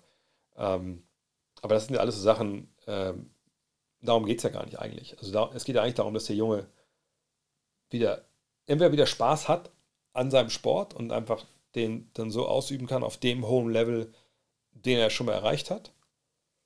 Oder er sagt einfach aus irgendwelchen Gründen, eben sagt, weil er psychisch einfach keinen Bock mehr hat. Also, das heißt, Bock, es klingt so blöd. Es geht nicht um Bock, es geht einfach um, wenn er keine Freude mehr daran hat, diesen Job auszuüben und er sagt, ich, ich kann das nicht mehr. Ja, ich, ich komme mit dem Druck nicht mehr klar, ich komme nicht mehr klar, dass ich andauernd unterwegs bin, blablabla. Die Millionen sind mir auch irgendwo egal. Gut, er kriegt die natürlich trotzdem, die Verträge sind garantiert. Aber äh, wenn er das nicht mehr findet in sich, dann hoffe ich auch, dass er dann aufhört und es nicht, nicht noch weiter quält, sondern einfach sagt, gut, dann, ähm, dann finde, nehme ich halt eine Abfindung und ich, ich mache was anderes. Also man hofft, dass Leute einfach glücklich werden. Ähm, auf der anderen Seite gibt es natürlich genug Leute, die irgendwie, keine Ahnung, über Volkswagen am Band stehen und sonst irgendwo einen, einen Job haben, der knüppelhart ist, wo sie auch sich jeden Tag hinschleppen. Aber die Frage ist immer, ist das dann, ist das dann auch so gut? Ne? Und die haben natürlich auch nicht den, ähm, den Luxus zu sagen, ich lasse es einfach jetzt. Aber es ist ein schwieriges Thema im Endeffekt. Vielleicht kurz jetzt zu, zu, zu Einwurf hin, habe ich, finde ich, gesehen, AD als einer der, der besten Center momentan. Ich gucke mal gerade, das kann man auch sehen, das kann ich auch mal zeigen. Das ist eigentlich eine ganz interessante Statistik immer. Ich glaube nicht, dass die immer zu 100% richtig ist, im Sinne von, dass die jede Possession mappen. Aber ich glaube, über die Jahre ist das schon besser geworden. Ähm, und zwar kann man hier äh, sehen, bei steht sogar Center auch, ähm, bei BKRF, äh, wie, ja, wir sehen, er hat sogar 100% Center dieses Jahr gespielt. Ne, man sieht halt immer die Prozentzahl, Position Estimate, ne, das ist auch nicht hundertprozentig sicher, aber man sieht halt hier, dass er halt in seiner Karriere ne, 39, 29 der Zeit auf Center war und jetzt haben wir 100% dieses Jahr. Von daher, klar, dann wäre er sicherlich, obwohl er noch 46 Spiele auch nur gemacht, ne? Aber klar, vom, vom Niveau her, vom Potenzial, was er hat, wenn er auf dem Feld steht, wäre er sicherlich ja, dann Nummer 3 oder vielleicht sogar in, in, Jahren, wo er, wo er top, top dabei ist, auch einer Kandidat für den besten Center. Aber das, wie gesagt, ist ja bei ihm immer so eine Schwierigkeit, dass er nicht auf dem Feld steht. Ähm, Most Improved Player Award, wer der Favorit ist. Äh, schwierig. Ich werde mich da letzte Saisonwoche mit befassen, wer, wer die Awards, wer die auch verteilen. Äh, ins, ins, Unreine gesprochen, jetzt einfach mal. Ich meine, klar, Markan ist ein Riesenkandidat. Äh, ich glaube, ich wäre auch einer Wahl von Bol Bol gegenüber nicht abgeneigt. Ähm, ich, also zur Erklärung, also ich sage ja immer jedes Jahr das Klaus Neue ich wähle beim Most Improved Award keine Spieler, die ihre zweite Saison in der NBA spielen. Weil, mein Gott, als Rookie, du gewöhnst jetzt mal in die Liga. Dann im zweiten Jahr kann es bei manchen Leuten sein, dass sie einfach einen riesen Sprung machen, einfach weil sie sich jetzt gewöhnt, angewöhnt haben, etc. Ähm, aber das soll so sein. Das hat nichts damit zu tun, dass du jetzt als Spieler unbedingt mal viel besser geworden bist und du hast dich dann gewöhnt, du, du siehst das jetzt. Und ich gucke eigentlich auch immer nicht unbedingt auf die Leute, die dann ihre einfach ihre Zahlen vielleicht verbessert haben, Statistiken, weil es kann ja sein, dass du der gleiche Spieler warst vergangenes Jahr schon. aber einfach nicht gespielt hast, weil sich vor dir eine All-Star war oder du wurdest getradet. Und jetzt auf einmal hast du diese Zeit und gibst halt Vollgas. Und dann gucke ich meistens immer, okay, also was war auf 36 Minuten genormt vergangenes Jahr bei dem Spieler los und dieses Jahr. Und dann kann man immer ein bisschen gucken, äh, ja, wo, wo sieht man einen riesigen Sprung. Und wenn man dann so einen Sprung da sieht, denkt man, okay, da kann man ein bisschen genauer reingucken, was zu 36 Minuten noch passiert ist. Ähm, dann natürlich auch, ja, Brunson ist auch ein Kandidat, aber Brunson ist zum Beispiel auch so ein Punkt. Der hat letztes Jahr in der regulären Saison hinter Luca gespielt, in den Playoffs dann aufgedreht, auch vor allem in den Spielen ohne Luca. Und jetzt macht er das auch ohne Luca natürlich in, äh, in New York, aber er hat den Ball die ganze Zeit in der Hand, was er vergangenes Jahr halt nicht hatte, weil Luca Doncic da war. Also ist er jetzt ein besserer Basketballer geworden. So verstehe ich den Award. Oder ist der Award eher, wer hat seine Statistik am meisten gesteigert? So, von daher, man muss Brunson sich auch anschauen. Ich, ich habe da nicht genau reingeguckt, weil ich das in der letzten Saisonwoche mache. Aber das wären so drei ganz gute Picks, denke ich, im Endeffekt. Äh, glaubst du, SGA noch? Aber SGA war, glaube ich, das Jahr auch schon ziemlich gut. Der war dann nur, irgendwann haben sie ihn rausgenommen. Er hat da weniger gespielt. Ist Favorit auf den, also das habe ich gerade schon gefragt. Ähm, glaubst du, Jimmy Butler ist nach der Saison noch bei den Heat? Oder könnte er jemand sein, der einen Trade fordern könnte? Ja, also. Hat denn, hat denn äh, Jimmy Butler nicht schon quasi zweimal äh, mehr oder weniger nicht einen Trade gef unbedingt gefordert, aber sich zumindest also verabschiedet? und auch mal einen Trade gefordert. Ja, also von daher bei Jimmy Butler, das ist, ich will nicht sagen, das ist eine Tick eine Zeitbombe, das wäre auch jetzt zu hart, aber wir haben natürlich gerade die Nummer da in Minnesota damals, ne, da war, da wollte er weg, das hat er dann auch kommuniziert.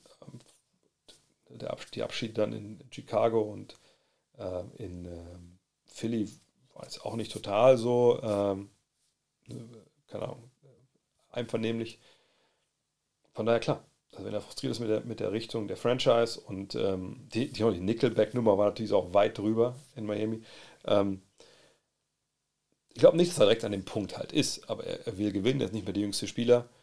Klar, Miami ist eine tolle Franchise, tolle Stadt, um zu leben, ist sehr angenehm, wahrscheinlich für jemanden auch, der Geld hat. Sein Coffee-Business, äh, er aufgezogen hat, soll er auch boomen. Von daher ähm, kann sein, dass er einen fordert. Frage, ob er einen kriegt von Pat Riley. Ähm, auf der anderen Seite ist es aber auch so, ich sehe bei den Heat jetzt keinen großartig realistischen Weg, dass da viel Hilfe ankommt. Also Free Agents oder so. Ähm, und wenn das dann so more of the same ist, dann kann ich mir schon vorstellen, dass da eine gewisse Frustration sich breit macht bei ihm.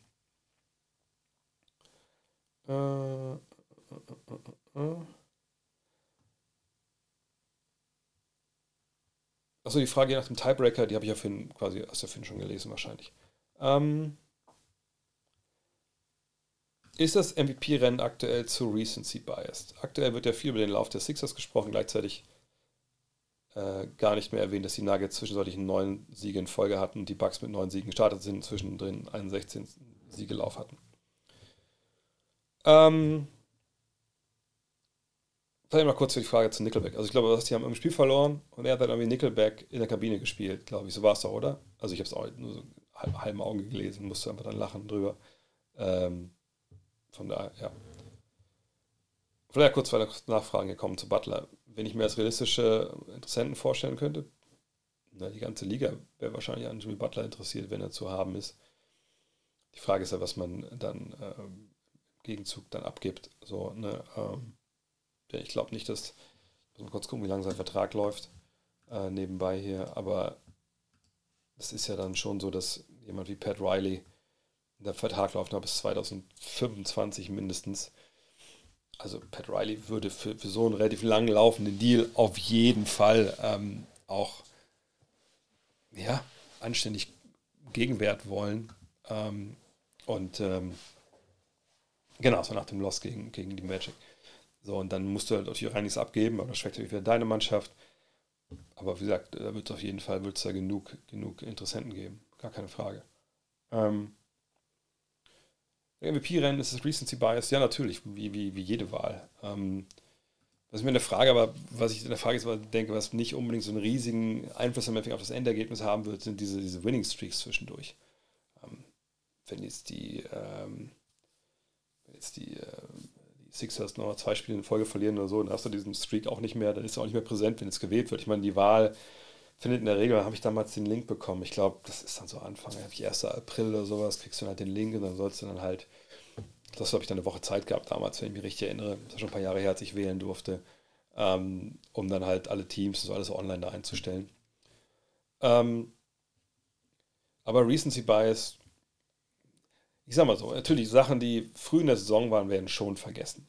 Ne? Ähm, aber ich glaube jetzt nicht, dass es dann am Ende mehr, also verstärkt um oder stärker um den Teamerfolg geht, als es eigentlich sein sollte. Ja, am Ende wird man halt da Bilanzen haben. Ähm, sehen, wer vielleicht die beste oder zweitbeste Bilanz hat und das wird dann schon äh, zu einem großen Teil äh, auch natürlich damit einfließen ins Ergebnis. Aber dann gibt es natürlich, also ich gehe mal davon aus, dass Leute sich genauso viel Arbeit machen, wie ich es mir damals gemacht habe. Und der Große wird das sicherlich auch. Aber dann gibt es natürlich die normalen Statistiken, es gibt Advanced Stats. Äh, man hat den Eye-Test das ganze Jahr gehabt. So, und ähm, klar, beim Eye-Test kann sich auch eine gewisse, gewisser Recency Bias ähm, einschleichen. Ne, einfach weil man zuletzt, was man zuletzt gesehen hat, ist, ist immer am präsentesten. Ähm, aber wenn man sich wirklich hinsetzt und auch über diese ganzen Awards und All-NBA-Teams, das ist ja alles zusammen, du musst ja für alles abstimmen, äh, dann das alles sich hinlegt und, und das wirklich auch anständig macht, dann äh, bin ich ganz ehrlich, dann, dann hast du, glaube ich, relativ wenig Recency Bias. Es sei denn, du hast, wie wir es ja dieses Jahr haben, wir haben eigentlich drei Kandidaten jetzt noch, wenn wir ehrlich sind. Wir haben so wie ich es jetzt gefühlt sehe, wer so, wenn ich so höre, was irgendwie dann so, welches geschrieben wird und so, ähm, denke ich, dass natürlich Jokic der Favorit ist, äh, nicht Jokic, äh, der Favorit ist, Jokic dahinter und dann kommt Janis. Ich glaube, die Wettquoten äh, weisen das auch so aus. Ähm, aber ich bin mir relativ sicher, ähm, dass das Kopf-für-Kopf-Rennen ist. Und dann kann natürlich am Ende ein Recency Bias dazukommen, wenn du sagst, keine Ahnung, letzte Woche hier Embiid zweimal 50 aufgelegt oder so. Ähm, was natürlich auch eine Rolle spielen kann, ist aber Voters Fatigue. Denn alle reden nur darüber, dass Jokic zweimal in Folge gewonnen hat. Aber davor war es ja auch Janis zweimal in Folge, wenn ich mich richtig erinnere. So, und Embiid war immer knapp und immer gescheitert. Von daher würde ich bei all diesen Sachen, die dann, vielleicht so ein Ergebnis, also die Objektivität trüben könnten, sagen, das sehe ich da, äh, das sehe ich als, als größte Gefahr für sowas dass man sagt, hey, der war schon zweimal, der war schon zweimal, der war noch gar nicht. Dieses Jahr ist er halbwegs gesund geblieben. Natürlich wähle ich jetzt Embiid. So. Äh, ich sage nicht, dass, das, dass das eine unverdiente Wahl wäre. Ich sage, dass da so ein Bias da natürlich reinspielen kann. Ich werde mich da in den letzten Wochen hinsetzen und dann einfach das alles mir mal anschauen. Dann wird es einen Podcast dazu geben. Wir werden es hier sicherlich auch besprechen. Und dann, dann kriegt ihr da, da meine Wahl. Ähm, mm, mm. Glaubst du, es könnte dieses Jahr einen Champion geben, den keiner auf der Rechnung hat? Kings, Clippers. Die Kings denke ich nicht. Ich denke, die Kings haben defensiv zu viele Fragezeichen. Ähm, sie haben auch nicht so eine, so eine, Mannschaft, die den Schalter umlegen kann und einfach defensiv dann auf Playoff-Niveau hoch agieren kann. Von daher würde ich sagen, die sind eher ein Kandidat für eine negative Überraschung. Aber ich traue ihnen durchaus zweite Runde zu, auch vielleicht sogar die Conference Finals. Ähm, Clippers, ja, wenn sie am besten Basketball spielen und alles, alle fit sind, dann haben sie natürlich eine Chance, Meister zu werden und insgesamt, dass wir einen überraschenderen Champion haben, also jetzt außerhalb der, der Top-Favoriten, obwohl selbst diese Gruppe ist ja, also wer ist denn jetzt wirklich, wollen wir uns da hinreißen lassen und sagen, Milwaukee, Boston, äh, Philly, Denver mit Abstrichen. Aber mit Denver geht es ja eigentlich schon los jetzt mit, mit den ganz großen Fragezeichen.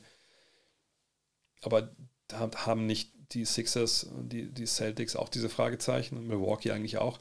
Ähm, aber ja, es denke, dieses Jahr ist, ist ein gutes, guter Kandidat dafür, dass vielleicht dann doch mal irgendwie jemand kommt, der äh, man nicht ganz auf der Rechnung hat. Äh, äh. Genau, in Miami hört man nur Dale. Wer ist Dale? DJ Khaled kenne ich. Und vor allem bei Pitbull hört man da auch viel, ja. Genau, und die Schlager der Fußball-Bundesliga sind auch nicht besser. Ja, aber es ist halt bei solchen Sachen, du hast viele Leute am, einem auf dem Platz, das muss ich irgendwie alle ein bisschen darauf einigen können. Ich meine, es läuft ja auch, ich weiß nicht, wie das sieht, läuft ja auch oft äh, Guns N' Roses Paradise City, da bin ich ja immer mit, mit, mit mitzukriegen. Ne? Äh, äh, Genau, Minimum einmal Pitbull, das stimmt. Es gibt so einen geilen, was war das damals? War das ein Tweet oder so? Ich weiß gar nicht, so ein Tweet, glaube ich, da stand da drin, uh, the two words uh, Pitbull knows in English. Miami und Party. Kommt ungefähr hin. Ähm, über das Tweet habe ich schon erzählt. Hast du eine neue Kamera? Hat deine Kamera eine neue Kamera eine neue, höhere Brennweite, die das Bild breiter macht? Oder habe ich eine Knickneroptik? Eigentlich ist es das gleiche Objektiv, äh, was ich auf der anderen Kamera drauf hatte, aber irgendwie scheint die Kamera wirklich ein bisschen breiter zu sein. Ähm, ich muss mir noch mal genauer da reinfuchsen. Muss mal ein, zwei YouTube-Videos gucken, wie ich mir das am besten einstelle. Ähm, was sagst du zur Altersstruktur der Bucks? Holiday 32, Chris Middleton 31, Brook Lopez 34 würde sagen, das ist eine relativ alte Mannschaft. Aber ich würde nicht sagen, dass sie zu alt sind, um in diesen Playoffs Erfolg zu haben. Das ist ja auch nicht so wie im Fußball. Ich glaube, im Fußball, da, da hat man es ja öfter mal, dass man sagt, ja, die Mannschaft hier ist ein bisschen überaltert, so alle über, viele über 30. Naja, da fehlt es dann irgendwann. Im Basketball ist das äh, auf eine weirde Art und Weise eigentlich nicht so. Ne? Du hast eine gewisse Erfahrung. Ähm, sind auch nicht alle jetzt steinalt. Du hast auch mit Janis jemanden, der ne, durch athletisch über jeden Zweifel erhaben ist. Im Gegenteil, der einfach wahnsinnig dominant natürlich da sein kann. Ähm, und es ist ja auch keine Mannschaft, die in den nächsten fünf, sechs Jahren noch Meister werden soll. Das ist eine Mannschaft, die jetzt Meister werden soll, zum zweiten Mal ja auch. Ähm, und so eine langfristige Planung in der NBA ist ja auch oft aufgrund der Finanzstruktur nicht wirklich möglich. Wenn du gute Spieler hast, die werden Free Agents, sie sind begehrt, du kannst die halten, auch ohne Rücksicht auf Salary Cap, wenn du die Bird-Rechte hast, dann gibst du mehr aus, als das Salary Cap eigentlich erlaubt und noch einmal stehst du da und kannst dich kaum noch von außen verstärken. Das heißt, du musst immer wieder deine eigenen Free Agents bezahlen. Und dann kommst du dir an den Punkt, wo, ähm, ja, äh, wo, soll ich sagen, wo du einfach älter wirst. Und das ist ja auch, das ist ja das, das Ding, das ist ja dieses eingebaute System der NBA, dass Mannschaften eben nicht, was ich wie der FC Bayern im Fußball immer gut ist, weil sie immer Champions League spielen, haben sie immer mehr Geld als die anderen. Dann können sie sich die besten jungen Spieler holen und dann bleiben die halt für immer oben. Ja, oder, oder der BVB, ne, wenn es gut läuft, oder, oder Leipzig oder so. Sondern in der NBA ist es halt so, du kannst ja gut sein, natürlich, keine Frage. Deine Spiele werden immer teurer. Salary Cap ist für alle gleich. Du kannst ja so viel Geld einnehmen, wie du willst. Das Geld kommt ja zum großen Teil in einen riesigen Topf rein und das wird durch 30 geteilt das gibt dir eigentlich keinen Vorteil. Klar, San Francisco kann sagen, hey, ist mir scheißegal, ob ich hier Luxussteuer zahlen muss. Ich baller die Kohle raus für unsere Stars. Ähm, ne, gar, gar kein Problem. Naja, aber irgendwann werden die Stars dann alt. Wir sehen das gerade bei den Warriors. Die, die Stars werden älter. Die Youngster, die sie geholt haben, weil sie mal ein paar Jahre schlecht waren, haben nicht funktioniert oder brauchen noch ein bisschen. Und dann geht so ein Team halt in den Sinkflug. So, und das ist es halt, ne? Auf und ab, auf und ab, der Draft wieder aufbauen, aber die Bucks sind jetzt nicht an dem Punkt, wo man irgendwie sich Sorgen machen müsste. Das sind jetzt nicht die, die Houston Rockets von Elijah One Pippen und Barkley und, und, äh, und Drexler oder so. Oder, oder die, die Nets von Pierce, Garnett und, äh, Kirilenko und, Darren Williams. Ähm, äh, meine Frage wäre schnell, wird die Nummer von, Nummer von Camelo Anthony bei Nuggets retired? Den, den Jokic trägt die Nummer ja gerade. Darüber haben wir letztens gesprochen. Ich will es nicht spoilern bei unserem äh, Hall of Game Podcast über Camelo Anthony, den ich auch die jetzt wahrscheinlich nächste Woche abmische. Und erst noch Patrick Ewing dann Camelo Anthony. wir waren uns alle einig, dass die wahrscheinlich nicht seine Nummer retiren werden. Ähm, weil auch aus allem aus dem Grund. Und zum anderen, ähm, ja, hat er auch jetzt nicht wirklich einmal waren sie Conference Finals, okay, äh, aber ne, hat sich dann ziemlich schändlich, sagen wir mal, verabschiedet damals. Hat dem Team zwar gut getan, weil sie viele gute Spieler bekommen haben, aber äh, ich denke, dass das nicht so wirklich, äh, dass man nicht so wirklich, ich weiß, also ich glaube, das ist alles jetzt mittlerweile Water on the Bridge, aber ich glaube, um dann wirklich ein, ein, Trikot dann unter die Hallendecke zu ziehen, da braucht man vielleicht ein bisschen mehr als nur die Punkte, glaube ich. Ähm, Gibt es was Neues zu Miles Bridges? Nee. Und das muss ich ehrlich sagen, finde ich auch gut, dass man ihn jetzt nicht in den Vertrag genommen hat. Ähm, ich denke, nächstes Jahr, Gott, wenn er jetzt. Das ist ja, glaube ich, alles auf einen mehr wie auf einen Vergleich hinausgelaufen und der hat dann jetzt was. Äh, ich müsste sagen, wir haben es ja eigentlich auch, wir haben ja auch eine Geschichte hier drin über sexuelle Gewalt. ähm, oder häusliche Gewalt. Ähm, aber ja, ich denke, nächstes Jahr wird er wieder einen Verein finden. Ähm, sicherlich für nicht so viel Geld, wie er dachte. Und dann hofft man, dass das einfach eine einmalige Nummer war und dass äh, er daraus gelernt hat. Aber wissen tun wir das natürlich alle nicht. Äh. Mm, mm, mm,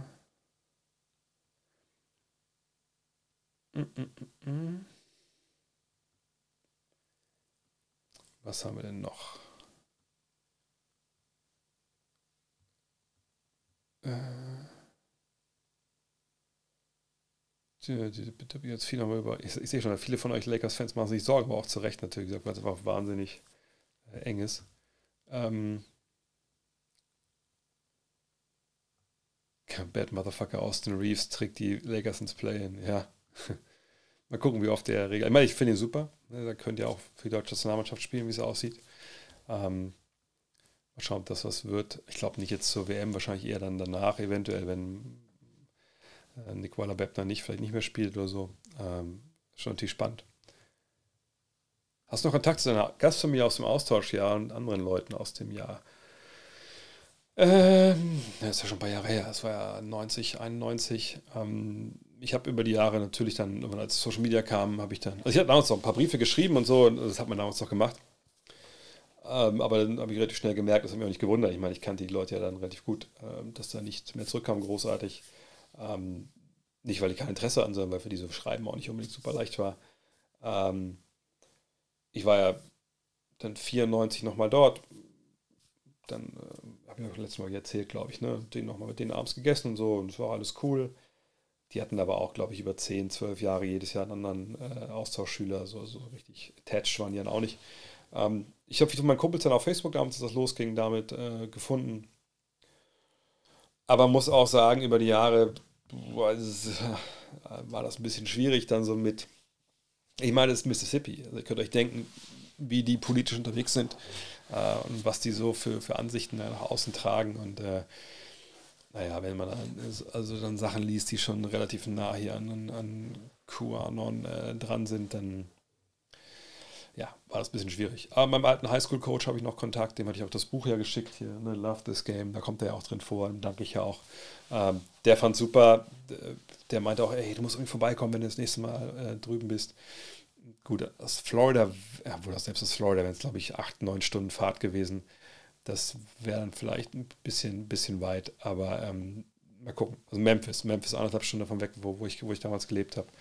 Vielleicht schaffe ich das nochmal. Also wenn ihr mal in Jumpertown, Mississippi vorbeifahrt, die Highschool ist direkt da am Highway, könnt ihr mal, äh, da gibt es ja dann so eine, so eine, Halle in der Mitte, also eine Halle, wenn man, also wo man quasi ganz locker hat. Da gibt es ja oben dann immer die Fotos mit den Jahrgängen und dann bin ich da natürlich auch auf meinem, meinem Foto da verewigt. Ähm, wo ich die kleine Larry Bryan Trophy habe. Ähm, die gab es mal, ja, hier kann man sehen. Kann man es sehen? Man kann es nicht sehen, weil ich habe hier eine feste Brennweite, glaube ich. Also Finals 2007. Ähm, die NBA hat früher, also relativ schäbig manchmal, Sachen zusammengepackt für Journalisten. Und manchmal haben sie sich ein bisschen mehr Mühe gegeben. Und 2007 steht die Hunde eigentlich drauf. Ja, NBA Finals 2007, bla bla bla. Von der Harry K Corporation. Naja. Und damals war in, der, in diesem Welcome Pack war das hier drin. Das war meistens irgendwie eine Tasche und meistens irgendwie noch immer ein T-Shirt in L Einmal gab es äh, Kleider, wie heißt das denn? Kleiderhaken. Ja. Und einmal gab es das Ding. Und das war das Geilste, was ich je von der NBA bekommen habe, ehrlich gesagt. Also außer die Kohle dafür, dass ich die Website übersetzt habe. Ähm, aber das ist echt, das ist natürlich ein nice Ding. Ich habe es auch danach nie wieder gefunden. Also irgendwo wird es das bestimmt geben, aber ähm, ich wüsste ehrlich gesagt jetzt nicht wo. Ich weiß, es nervt, aber die Dark Issue hittete anders. Hab mich abgeholt fürs nächste Jahresabo. Äh, das ist vielleicht ein gutes, ein gutes Stichwort, denn wir hatten, witzigerweise, ich, ich, weiß nicht warum, wir haben, glaube ich, 50, 60 Leute mittlerweile, die äh, zwei Abos hatten. Also wahrscheinlich habe ich euch so unfassbar genervt oder so krass unsicher gemacht mit meinem Gelaber, so ey, alle Start Next Abonnenten müssen, müssen ne, nochmal neu abschließen, sonst habt ihr kein Abo dass eben auch viele, die schon über die Website abgeschlossen hatten, also zumindest über 50, 60, halt dann auch nochmal äh, ein zweites Abo geholt haben. Einfach nur um sicher zu sein. Wo ich auch mal gesagt habe, ey, wenn, ne, wenn ihr unsicher seid, dann schickt uns eine Mail, dann gucken wir nach. Und jetzt haben wir natürlich gesagt, pass auf, kein Problem, ne, Kulanz, natürlich, wir wollen ja niemanden abziehen und sagen, hier, muss jetzt zwei Abos nehmen. Ähm, jetzt haben wir gesagt, okay, wir diese 55, 60, 55 sind es, glaube ich, Abos, äh, die wir da jetzt noch über haben, die stellen wir nochmal frei als, als Abos und ihr könnt die, ich kann den Link nochmal posten hier, ich glaube, die sind noch nicht weg. Ähm, wartet mal kurz, wo haben wir es denn? Hier. Ähm, weil es ist auch nicht auf der Website so, dass man das jetzt direkt sehen kann, wenn man drauf geht, sondern ähm, das ist äh, wirklich so, ähm, dass das, äh, genau, hier ist der Link. Es geht nur direkt über diesen Link äh, zu dem Abo. Ähm, von daher, gesagt, wenn ihr Interesse habt, da ist natürlich auch dann das, die, die erste Ausgabe natürlich dabei. Das Dark Issue ist ja vollkommen klar. Die schicken wir dann direkt raus. Ähm, und ja, also es, das ist auch wirklich, ich habe es ja vorher, glaube ich, auch gesagt. Das war die erste Ausgabe, wo ich gesagt habe, okay, jetzt sind wir endlich mal, jetzt sind wir da, wo ich hin möchte. So. Und ähm, ich habe auch lange mit Ole Freaks telefoniert, äh, weil der jetzt bei, bei Spox auch raus ist und äh, auch gerne natürlich für uns auch mehr machen kann. Und ich natürlich auch immer, wenn ich merke, dass Kollegen die es drauf haben, Probleme haben, also nicht Probleme haben, weil Ole kommt zurecht, aber natürlich, wenn dir so, eine Festanstellung wegbricht, dann guckst du erstmal als Journalist, wie komme ich jetzt eigentlich weiter? Und ne, wenn ich, habe ich auch gesagt, also auch wenn du, ne, wenn du jetzt statt zwei Geschichten jedes Mal vier, fünf schreiben kannst, ey, be my guest. So, ne, ich weiß, dass das gut ist. Und äh, ich weiß auch, dass man mit solchen Geschichten, wie man die verliert, einfach auch ein bisschen ne, erstmal denkt, gerade mit Familie, was mache ich jetzt eigentlich? Ähm, und wie gesagt, das, das Ding hier auch mit dieser Geschichte, dass wir gesagt haben, ne, wir, es geht auch anders los, es geht ja direkt los hiermit. Ne? Und ähm, dass das immer dunkler wird mit den Geschichten. Zum Anfang habt ihr noch diese Bilder hier mit drin, das ist so ein bisschen witzig, haha. Äh, und dann irgendwann ne, wird es halt immer krasser. So, ne? Also dann geht es um Verletzungen dann hier, ne? wie ein paar Leute ihre Kohle verjubeln einfach. Ähm, dann, witzigerweise, haben wir eine Story auch gemacht. Die wollte ich schon Ewigkeiten, hatte ich versucht, um mal jemanden zu finden, der die für uns macht. Das hat der Manuel Baranek das gemacht. Äh, bei der BBL gibt es ja seit, also bis 1999 gibt es ja eigentlich keine Statistiken. Wir wissen nicht, wer der All-Time Topscorer ist der BBL und so, oder der Top-Rebounder, weil einfach die Statistiken weg sind. Und die Geschichte, warum das so ist, die hat der Manuel recherchiert. Also auch richtig krass so mit, äh, ne, dass die Leute nicht, nicht genannt werden äh, wollen, wie sie heißen und so total, also noch eine menschliche Tragödie dahinter steckt und so. Das ist halt echt super interessant. Und das, wie das ist jetzt so der, die nächste Ausgabe wird super schwer, weil das wird schwer, da ranzukommen. Aber das, das ist ja Blink, also ne, was passiert, Entscheidungen im Basketball. Also natürlich ein riesiges Thema. Dann produzieren wir ja nebenbei die BB-Ausgabe, die dann nicht im Abo dabei sein wird, sondern extra aus Sonderheft. Die Nowitzki-Jahre. Ne? Die ganzen Jungs, die nicht Nowitzki waren, wollen wir zusammenbringen und das ein Heft über die machen und so. Natürlich hoffentlich mit Dirk. Ähm, ja, aber das ist dann, das, da will ich ja gar nicht mehr langweilen jetzt hier. Ähm, so. Ach, guter Ein, Martina von Folius sagt, ne, dass auch ein, einzelne Counties, also, äh, ne, also das sind so die einzelnen Verwaltungsbezirke, sage ich mal, dass sie auch nochmal eine eigene äh, Steuer haben und das auch äh, natürlich dann nochmal weggeht von den, äh, von den Einnahmen der Spieler, klar. Wie kann man das Leistungsloch erklären, in dem sich Tatum momentan befindet? Wir können ja mal drauf schauen. Ich suche mal kurz nebenbei raus, was, was bei Tatum gerade, was gerade die Zahlen aktuell bei ihm sind. Ähm, und das ist ein bisschen under the radar, glaube ich, auch gegangen, dass äh, ja zum einen die, die, die Celtics generell auch ein bisschen Probleme hatten mit Verletzungen und so. Und äh, dann, dass eben auch Tatum äh, gewisserweise da nicht nur einen kleinen Durchhänger hatte.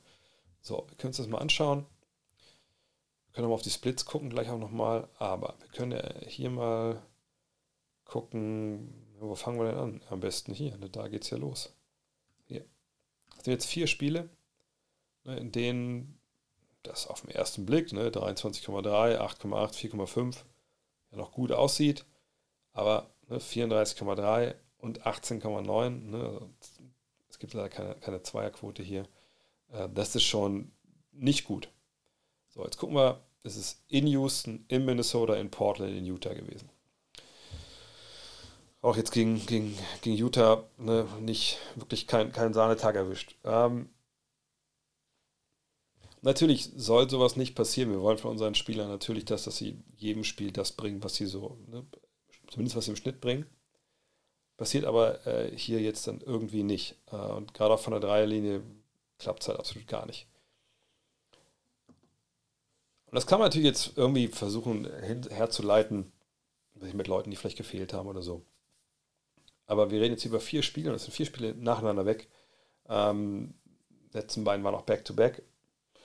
Das kann halt vieles sein. Das kann irgendwie eine kleinere Verletzung sein, über die man nicht spricht, weil natürlich, wenn man jetzt sagt, okay, äh, genau, der macht jetzt zweistelliges Spiel und sagt, naja, hier, ich hab, tut der große CW rechts.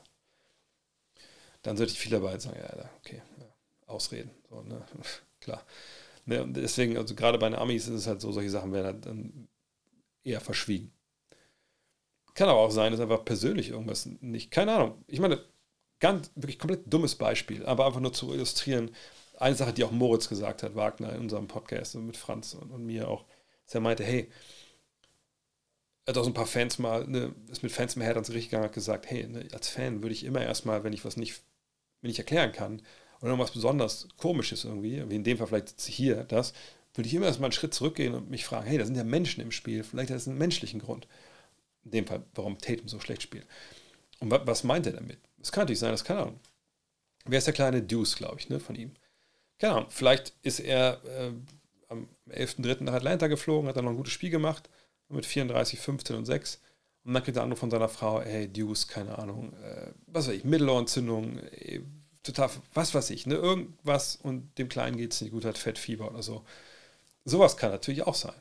Ne? Oder Andrew Wiggins zum Beispiel gerade ist ja nicht bei den Warriors, weil er verletzt ist, sondern er ist nicht bei den Warriors, weil er aus persönlichen Gründen fehlt, auch schon länger. Und da gibt es die wildesten Gerüchte, die da rumfliegen.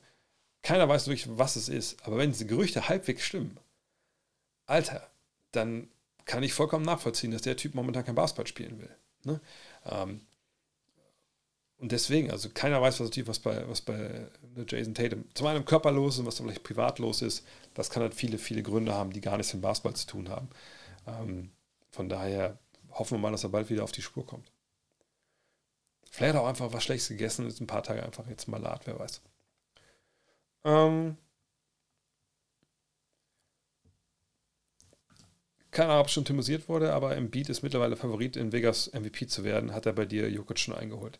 Wie gesagt, ich bin nicht so, dass ich, ich habe kein MVP-Ladder. Ich nehme das alles so auf, die Spiele, gucke mir das an, habe ich auch Jokic gesehen am Wochenende, habe ihn kommentiert, nochmal wirklich, also das ist ja nochmal was anderes und noch ein bisschen genauer darauf vorbereitet. Ähm, und äh, ja, muss ich sagen, ja, weiß ich nicht. Also, ich sage, das ist ein enges Rennen zwischen den dreien. Wahrscheinlich ist er noch sein Favorit. Mein Favorit ist, weiß ich ehrlich gesagt nicht. Äh, wenn ich jetzt sagen würde, ja, dann ist klar Recency Bias weil ich dann einfach nur darauf reagieren würde, wie er momentan halt Basketball spielt. Und Las Vegas, wir dürfen nicht vergessen, in Las Vegas sitzen nicht Basketballwissenschaftler, die jetzt sich da hinsetzen und das alles durchdeklinieren, was sich dann Leute, die es wählen und es ernst nehmen, am Ende durchdeklinieren, sondern das sind halt Leute, die dann einfach ähm, wollen, dass ihr das oder die Amerikaner das Geld da lassen. Und deswegen ändern sich natürlich auch diese Orts. Also wenn man jetzt sagt, hey, jetzt ist für uns äh, Bieter Favorit. Kann es natürlich sein, dass man entweder vielleicht also ein bisschen abschrecken will, die Leute, die jetzt viel auf ein Beat gesetzt haben und man möchte die, also immer die Chancen, wenn man, gleichzeitig wird man vielleicht auch die, äh, die, die ähm, Wettquoten für Antetokounmpo und, und Jogic runtersetzen und man sagt, na, wettet doch mal lieber auf die, da kriegt ihr doch mehr Geld im Endeffekt. Gleichzeitig kann man auch sagen, dass man stellenweise Sachen halt auch ne, künstlich äh, steuert, dass man mehr auf jemand mehr gesetzt wird. Von daher warten wir es ab. Aber Las Vegas steuert viel, aber, aber äh, nicht, nicht mein MVP-Vote. Ähm, was gibt es denn noch? Äh, was glaubst du, ob wann die Thunder-Anwärter auf die Conference Finals sind? Äh, Shay auf dem Weg zum Superstar, Chat kommt zurück, Picks ohne Ende, habe das Gefühl, dass wenn Presti es will, bald soweit sein kann da ist eine Menge hätte, wenn und könnte dabei. Und die Sachen, die da jetzt aufgezählt werden, also die Picks würde ich zum Beispiel gar nicht nennen. Überhaupt gar nicht. Weil die Picks nur helfen in dem Fall, wenn man sagt, man tradet die mit Verbindung mit, mit jüngeren Spielern, aber die verdienen eigentlich auch eigentlich kein, kein, Geld bei den, bei den Thunder. Von daher kriegst du eigentlich da auch nicht großartig schnell ein Paket zusammengeschnürt. Es sei denn, ich vergesse irgendeinen, ich guck mal, irgendeinen Vertrag, der, der höher dotiert ist den man noch abgeben könnte. Ja, können wir gucken hier. Also nochmal, wenn ihr jetzt sagt, also würde jetzt sagen, die wollen Conference Finals, aber jetzt nicht mit dem Kader, den sie jetzt hier haben, ne, sondern mit Picks, junge Spieler, die sie abgeben wollen und Gehalt. Wo kriegen wir dann mal jemanden her, der ein Superstar ist? Jimmy Butler. Das wird einfach nur mal, das ist viel zu alt für die Truppe, aber nur mal so. Dann fehlt mir hier, ehrlich gesagt, so ein bisschen die Fantasie, weil ich nicht sehe, wem man, also klar, man kann Lou Dort traden, ne, das ist vielleicht auch ein Deal, mit den Leuten haben wir auch klarkommen. Man kann immer jemanden reinpacken, wie, wie das müsste jetzt, jetzt Scharic nicht mehr, weil er ja Free Agent wird, aber Giddy und, und was ich, Jane Williams und Poku und, und dann ein paar Picks. Äh, aber ich, ich wüsste ehrlich gesagt nicht, äh, was das soll. Auch Levine, ich wüsste nicht, was das soll. Also, das ist eine Mannschaft momentan, die ist sehr interessant. Ähm, und Shay, muss gucken, wie alt er ist. Ja, Shay ist 24. Ist auch nicht so, dass der jetzt den anderen Leuten total enteilt ist vom Alter her. Chad Holmgren, muss man ehrlich sein, kommt ja nicht zurück. Chad Holmgren kommt an. Also der war ja wie Blake Griffin damals noch nicht in der Liga. Der hat sich vorher verletzt. Wir haben den nicht einmal gesehen. Ähm, auch für Towns. Also ich würde die nicht für Towns traden. Warum? Ich habe ja eine junge Mannschaft hier, wo sich Leute wie, wie Williams, wie äh, SGA einfach krass entwickelt haben, Giddy. Ähm, und die entwickeln sich, die sind alle blutjung. Selbst wenn ich Towns bekomme, bin ich kein Team, was um die Conference Finals mitspielt, ehrlich gesagt. Also so gut ist er auch nicht, wenn wir, wenn wir uns mal ganz, wirklich, wenn wir mal ganz ehrlich sind. Nein, du hast die Youngster, du, trade, äh, du draftest dieses Jahr da, wo du draftest. Bis auf die eigenen Picks hast du ja viele Picks, die eigentlich dann eher ziemlich weit hinten in der ersten Runde sind. Und dann gucken wir mal weiter. So, ähm, vor allem, ich, wir wissen ja gar nicht, was Chad Holmgren in der NBA kann. Ist er jemand, der so, wenn man ja mal mäßig das irgendwie halbwegs hinbekommt, äh, also so ein bisschen in die Kerbe zu schlagen, ist natürlich, wenn man ja mal gefühlt viel, viel besser. Oder ist er jemand, wo wir sagen, irgendwann nach zwei Jahren, puh, ist doch schon eher nah, näher an Sean Bradley dran. Ja, also das, das wissen wir alles erstmal gar nicht. Und wenn wir jetzt immer das Team jetzt so sehen, wie es jetzt ist, sagt, ist Giddy gut? Ähm, hat Lou dort seine Rolle? Ähm, hat Williams jetzt echt einen Riesensprung gemacht? Gar keine Frage. SGA ist ein Superstar auch. Aber wo ist denn der zweite Superstar hier? Ne? Also, es kann auch gut sein, dass wir ein paar Jahre sitzen und sagen: hey, das ist eine gute Mannschaft, die haben viele junge Leute, mega interessant, macht Spaß, den zuzuschauen, aber denen fehlt der zweite, dritte Superstar. Und deswegen müssen wir echt mal warten. Ähm, gesagt, und die müssen jetzt auch keinen Home Run Trade, genau wie, wie Bengal Payne hier schreibt, sondern erstmal ruhige Hand und gucken. Ähm, und ehrlich gesagt sehe ich auch keinen Superstar, der jetzt großartig zu haben ist. Gut, ist jetzt, gut bei Kyrie und KD, das war ja schon irgendwie abzusehen, dass irgendwas sich bewegt noch. Frage war halt so ein bisschen wann. Ähm, aber OKC, ich, das ist einfach immer noch das, der, der Wiederaufbau. Und äh, aber allen Picks, die er da hat, der Presti, alles cool, aber das sind in der Regel auch keine richtig frühen Lottery-Picks und das macht es dann eher, eher schwierig, ehrlich gesagt. Vielleicht kann man mal hochtraden in der Draft oder so, aber dass die jetzt in den nächsten ein, zwei Jahren Conference Finals spielen, das würde mich wundern. Ähm, wie sagt der deutsche Spieler, die auf dem Weg in die NBA sind, zum Beispiel Johann Grünloh von, von Wasserfechter. Ähm, ich sage das kurz, was ich immer sage. Ich kümmere mich da, äh, natürlich gucke ich drauf, sowas, was wir da haben an, an Talenten. Aber ich werde mich nie hier sagen hören, es sei denn, irgendjemand ist wirklich schon zur Draft angemeldet und man diskutiert darüber, äh, ob er, äh, welche Chancen er hat da und so etc. pp. Wie es bei uns bei Hartenstein war und auch bei Mushidi. Ähm, aber da, vorher werde ich mich darüber nicht äußern, weil ich einfach denke, dass, das, das ist, ähm, das tut keinem gut. Das tut dem Spieler nicht gut. Also kein Spieler äh, spielt irgendwo in der MBBL oder, oder JBBL und was ich, guckt Dienstagabends hier rein und, und dann, wenn er seinen Namen hier hört, bei so einer Frage denkt er, boah, jetzt wo der das sagt, geil. Geil, also jetzt, ja, jetzt glaube ich auch, dass ich das schaffe. Nein, im Zweifel ist es eigentlich nur negativ, wenn man dazu was sagt, als, als Journalist. Weil ähm, es wäre einfach auch, würde ich sagen, es wäre auch krass verlogen. Also Johann Grünloh, der Name, ehrlich gesagt, sagt mir zwar auch gar nichts, weil ich mich einfach nicht um diesen, diesen Jugendbereich so super eklatant kümmere. Wenn es Leute gibt, ähm, äh, die so in gewissen Kreisen dann schon mal genannt, auch von Agenten und so, klar, dann guckt man da eher mal drauf. Ähm, und es gab in der Vergangenheit schon Leute, ich meine, in Raster oder bei Raster sind vor ein paar Jahren auch NBA-Scouts äh, ein- und ausgegangen wegen anderen Spielern. Die Schule ist nicht in der NBA gelandet bisher. Aber es ist auch okay. In der NBA ist es auch nicht so, dass, wenn du da nicht landest, dass du, dass du Versager bist. Und diese Idee haben ja viele. Wenn, wenn, wenn die Medien Spieler, junge Spieler in Verbindung bringen mit der NBA und dann werden die nicht gedraftet, dann gelten die als Versager. Ich meine, hört euch den Podcast an von der Live-Show mit, äh, mit, mit Misan. Da redet er auch so ein bisschen darüber.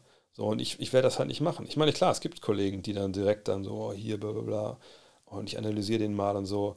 Ähm, aber das, da habe ich keinen Bock drauf, weil ich eben weiß, was das für, ähm, das ist auch, ich will nicht sagen, dass es dann die Karriere kaputt macht von den jungen Spielern, aber es hilft einfach nicht. Es hilft nicht. Und wenn wir mal gucken, wen haben wir denn, ähm, wen haben wir denn gerade in der NBA als Deutscher? Zählen wir mal durch.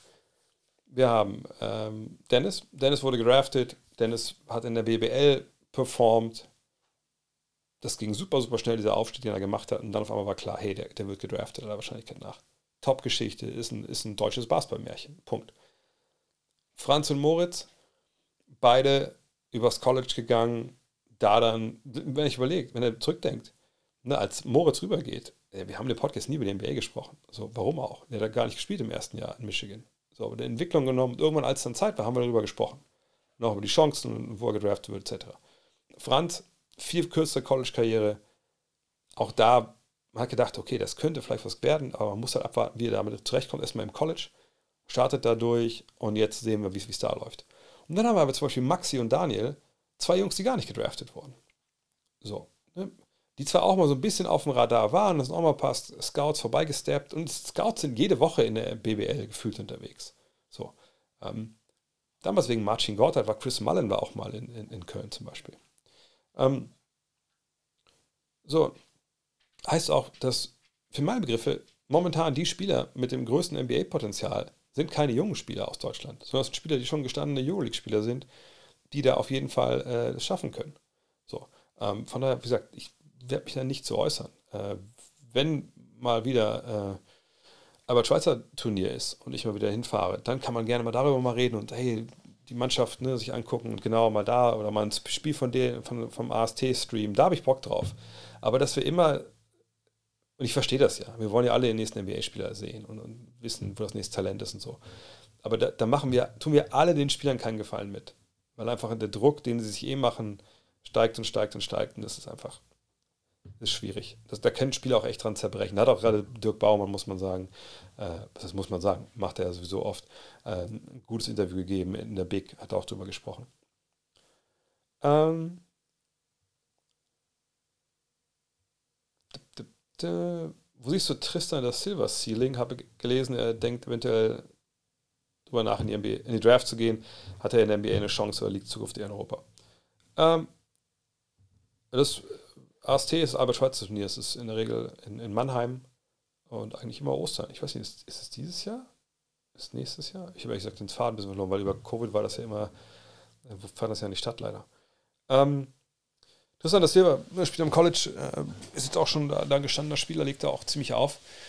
Ist für meine Begriffe, wie gesagt, ich bin ja nie der Typ, der so Mock-Drafts macht oder so. Ähm, äh, muss nochmal abwarten bei ihm, wenn sich dafür entscheidet. Ähm, es gibt ja immer diesen, diesen Prozess, wenn euch an die Podcasts auch mit, mit Moritz damals erinnert.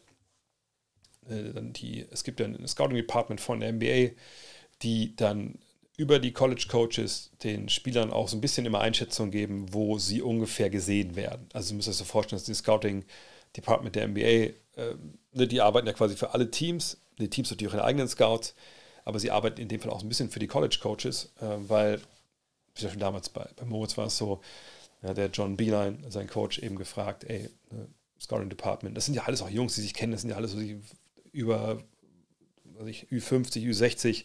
Ähm, genau, auf 2004 kommt es wieder, das Turnier, jetzt sage ich, das wusste ich doch. Ähm, so, und dann, äh, ne, dann ruft Beeline an und sagt, pass auf, kennen sich von früher, welches Gas, bla bla, äh, wie sieht es denn aus? Wo, wo, wo, wo ist denn Moritz? Wo, wo, können wir den verorten? Ist er eine Lottery, ist er erste Runde, zweite Runde, dritte Runde? Keine dritte Runde gibt es ja nicht. Ähm, und dann sagen die, pass auf, wir haben mit Leuten gesprochen, General Manager und Scouts, und die sehen ihn da und da. Und dann kann man sich halt entscheiden, okay, gehen wir jetzt in die Draft, gehen wir nicht in die Draft. Das gleiche machen natürlich auch Agenten, wenn man sich schon Agenten geholt hat, ist ein bisschen gekniffen, wenn man schon Agenten hat, dann ist man ja quasi schon fest und muss dann halt reingehen. Ähm, aber gut, ne, muss man ja auch nicht. So, und bei das Silver, denke ich, wird es genauso sein, dass man jetzt guckt, ne, wo spielt er in Colorado, glaube ich, ne? Ähm, wie sieht es aus? Äh, was was gibt es für Interesse? Gibt es überhaupt welches? Wenn nicht, äh, was mache ist mein nächster Schritt? So, und, und so läuft es halt jetzt. Aber ich habe auch Ihnen gesagt, nicht genug spielen sehen, weil ich mich einfach vor allem um die NBA kümmere, äh, dass ich mir da auch jetzt kein, kein, äh, kein Urteil erlauben kann im Endeffekt. Hm. Benny Schröder verlässt Oklahoma, richtiger Schritt oder hätte er sich durchkämpfen müssen? Ich, ich kann nur empfehlen, den aktuellen Podcast mit Moritz und Franz äh, zu hören. Ähm, da haben wir ja alle drei über gesprochen, über NCAA. Warum geht man als junger Deutscher in die NCAA?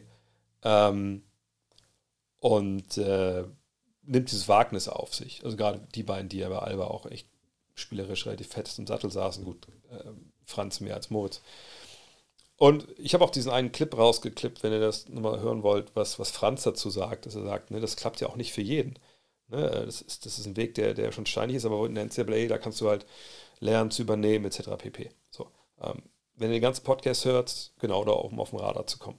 Äh, wenn ihr den ganzen Podcast hört, dann werdet ihr aber auch merken, also ich nenne zum Beispiel das Beispiel, äh, ich sage mal, fragt mal Luca Steiger, ne, dass es nicht immer hundertprozentig gut funktionieren kann. Oder Richard Freudenberg ist auch ein Beispiel, als auch nicht toll funktioniert. Ähm, du kommst halt hier in die USA, du kommst ins College als Spiel, junger Spieler, was ich, ne, Jugendnationalspieler, keine Ahnung. Ähm, aber dann kommst du dann erstmal in eine Situation, wo du auch gegen sich zwei, drei Jahre ältere Spieler, Spieler ran musst, ist ja eigentlich egal. Aber Jungs, die halt eine andere Mentalität vielleicht manchmal mitbringen, ähm, wo, wo auch ja Moritz früher öfter gesprochen hat und Franz jetzt auch in dem Podcast. Und Benny Schröder, gut, ich weiß nicht, wie die Situation in Oklahoma ist. Ich habe nur gesehen, er hat kaum bis, bis gar nicht gespielt. Ähm, am Ende des Tages ist es so, ja, wir wissen es nicht. Es gibt momentan dieses Transfer Portal, das war ja früher nicht so. Früher, wenn du äh, das Team gewechselt hast, da musstest du mal ein Jahr aussetzen. Das hat natürlich viel mehr abgeschreckt und hat man versucht, wieder durchzubeißen. Aber in dem Fall sage ich das, was ich immer sage, bei, bei jungen Basketballern, gerade in diesem Alter. Wenn du nicht spielst und nicht den Ball in den Korb wirfst, es gibt, es gibt verschiedene Abstufungen. Zum Beispiel, ne, das Coole, was, was für Franz und Moritz aber so gut in Michigan war, dass sie eben offensiv Verantwortung bekommen haben, selber Würfe zu kreieren für sich und für andere. Das hätten sie sicherlich bei Alba nicht bekommen. Einfach weil es da in der Euroleague und in der Bundesliga um andere Dinge geht äh, und dass du dann ältere Spieler hast, die einfach besser sind zu dem Zeitpunkt. Aber wenn das so, die, wenn das so die, die höchste Klasse ist im Sinne von, ich gehe ins College, ich will dann Go-To-Guy werden und deswegen bin ich da und das lerne ich da und, und da, da, da brauche ich die Spieler, ich brauche die Raps, ich brauche die Wiederholung. Wenn ich die nicht habe, lerne ich das nicht. Die anderen Abstufen sind aber natürlich, ich muss überhaupt erstmal spielen. Wenn ich die ganze Zeit trainiere, das kann mich hier auch besser machen, aber du kannst Wettkampf nicht ersetzen. Du kannst sie ersetzen, wirklich ne, mit Refs, mit Zuschauern, unter Druck dazu agieren. Und wenn du, ich weiß nicht extra wie alt Benny Schröder ist, wahrscheinlich dann 19, 20 oder so, wenn du in der Zeit jetzt ganze Saisons verlierst und dann vielleicht noch nicht mal im Sommer Nationalmannschaft großartig viel machen kannst, also Jugendnationalmannschaft in dem Fall, jo, dann ist das echt in der Phase deiner Karriere, ist das halt richtige Scheiße. Weil das sind die sensiblen Jahre, ne, wo du lernen musst, was deine Rolle ist, was du kannst, Selbstvertrauen dir holen musst. Und wo du auch natürlich auch stellenweise gewisse Schubladen einsortierst wirst dann von Coaches. Und deshalb, nicht jetzt, weil ich denke, das ist für Benny Schröder jetzt hier die, die beste Idee, aber generell Spieler in, in, in dem Alter, müssen Basketball spielen.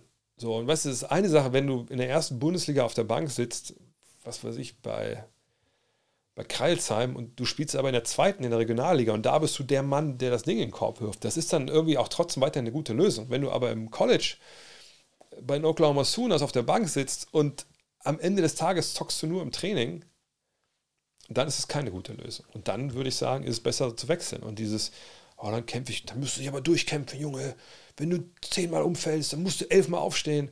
Ja, ist schön, aber wenn du am elften Mal aufgestanden bist und spielst immer noch nicht, dann hast du die wichtigsten Jahre deiner Karriere nach der Grundlagenausbildung in der Jugend einfach weggepisst und dann stehst du auf einmal da. Von daher, nein, also wenn das für ihn jetzt ein Weg ist, um zu spielen, übers Transfer Portal, zum Beispiel jetzt hier, hier wie heißt der, Hansel Emanuel hier, der Mann mit einem äh, Arm, macht das halt auch, der geht auch ins Transfer Portal weil er nicht gespielt hat. Das ist der vollkommen richtige Weg. Und das ist gut, dass es diesen Weg jetzt gibt, weil das gab es ja früher, wie gesagt, in dem Sinne nicht. Ähm, was eine Katastrophe war. Trainer konnten wechseln, wie sie wollten. Die konnten Spieler akquirieren oder ne, also rekrutieren und einfach sagen, nur, ich gehe und dann warst du als Spieler da und kam ein neuer Trainer und der hat dich nicht spielen lassen. Du konntest nicht wechseln. Also das war schon, muss man sagen, die NCAA ist weiterhin auch relativ Scheißhaufen, ehrlich gesagt. Aber früher war es halt viel, viel schlimmer. Ähm, Während gerade andere Western Conference Teams ihren Problemen bewusst werden, ob verletzungstechnisch oder spielerisch, scheint es, als würden die Probleme der Clippers sich kurz vor den Playoffs langsam legen. Traust du ihnen die Finals zu und würdest du in ihrer Position auf den vierten Platz gehen somit den Homecourt mitnehmen und auf den sechsten tanken, um auf die einfachen Gegner zu treffen?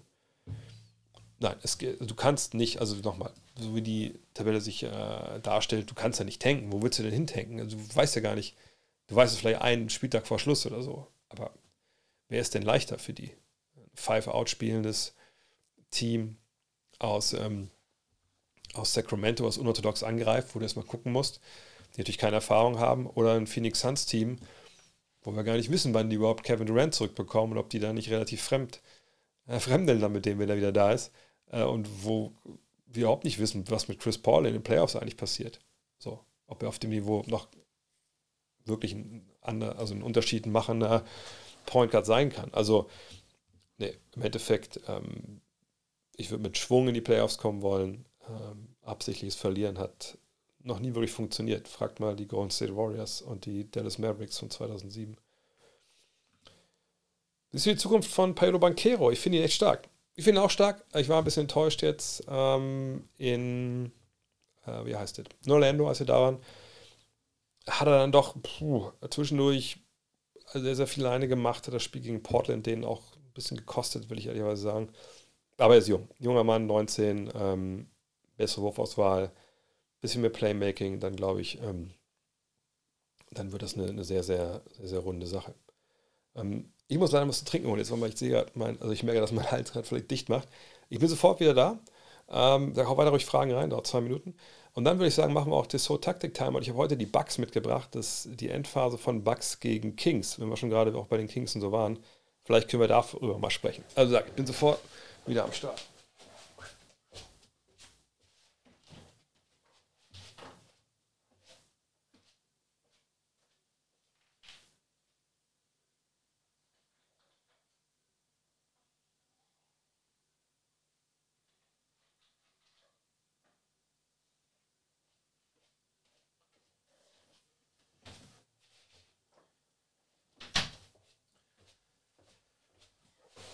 Ja, und ein richtiger Streaming-Profi hätte jetzt auch vielleicht sein äh, Be Right Back äh, Screen angemacht.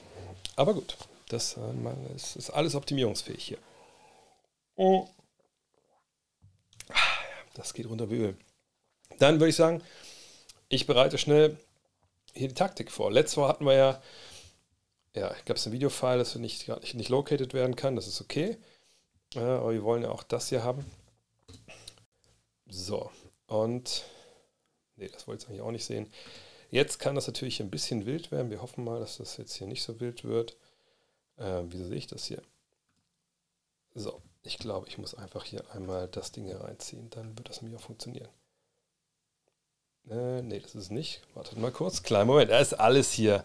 Ist alles im Preis inbegriffen. Äh, beim Tissot Taktik Timeout. Ähm, denn ich habe mir gesagt, den, den Rest, äh, nicht den Rest, sondern das vierte Viertel mal äh, zurechtgelegt hier von dieser Partie. Und ähm, ich habe selber noch nicht gesehen. Ah, hier sind wir doch jetzt. Und ich wollte einfach mal schauen, äh, inwiefern wir hier was sehen können. Zum einen Sacramento und zum anderen natürlich dann auch die Herrschaften aus, äh, aus Milwaukee. Ob es so ein paar gute Szenen gibt. Wie gesagt, es war ja auch ziemlich, äh, ziemlich eng. Aber vielleicht fangen wir nicht elf Minuten Verschluss an, sondern gehen wir hinten in die äh, letzten fünf Minuten. Das ist doch, das ist doch gut hier. So. Ist die klassische Sabonis hier gerade direkt in der Szene.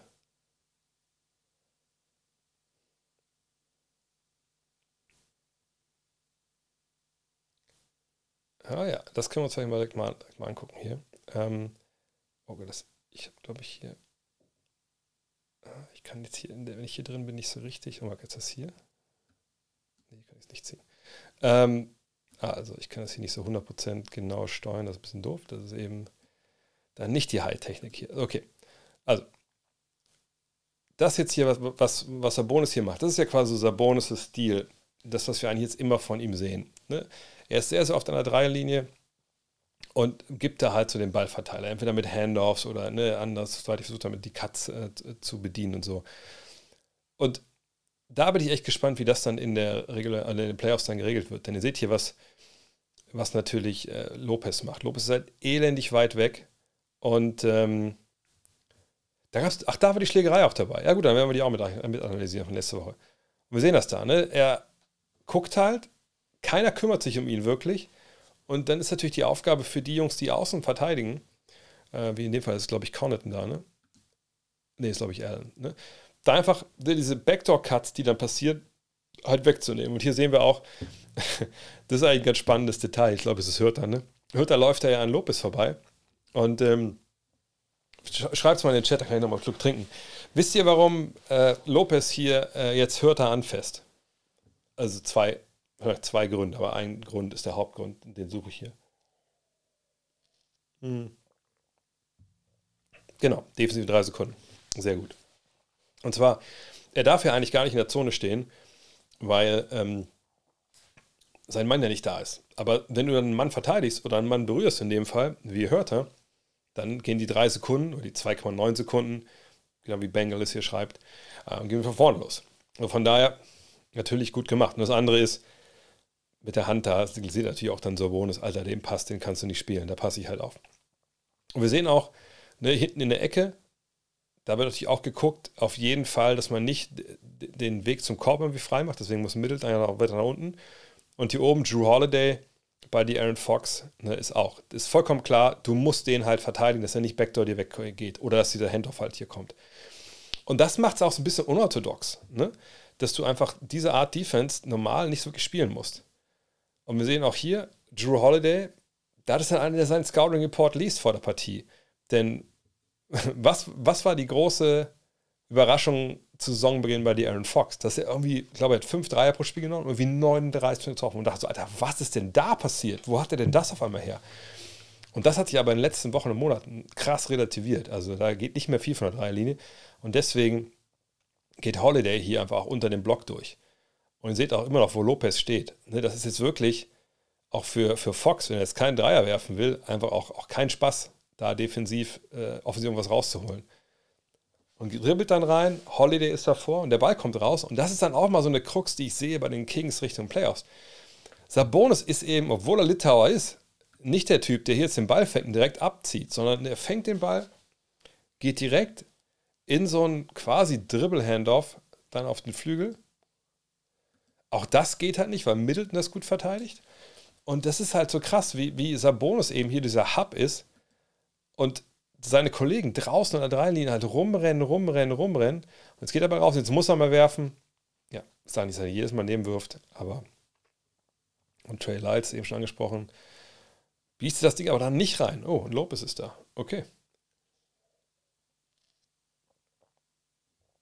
Ja, auch Klassiker hier. Zwei Mann davor, ne, diese Mauer. Aber Sabonis, man sieht schon, hat so ein bisschen den Kopf auch oben und zu sehen, wann Lopez kommt. Und unten ja, wird es ein bisschen Action gelaufen. Aber so will man natürlich Janus verteidigen. Mauer aufbauen, nicht den Weg zum Korb. Jetzt Post up an der Dreierlinie. Aber doch hier. Das ist halt, das ist, das ist das, was Janis halt macht mit dir als Defense. Er dribbelt da rein, bindet im Endeffekt dieses ganze Knäuel drei Verteidiger. Und eigentlich, ne, müssen die sogar alle irgendwie da rein. Und weil Lopez hier draußen die aus dem Center bindet, ist er halt unten noch, es ist echt klein. Und dann kann man einfach auch mal so einen Korbleger machen. Gut, nicht, dass der Bonus jetzt der große Ringbeschützer wäre. Ja, und dann Turnover. Ja, natürlich zur Unzeit hier.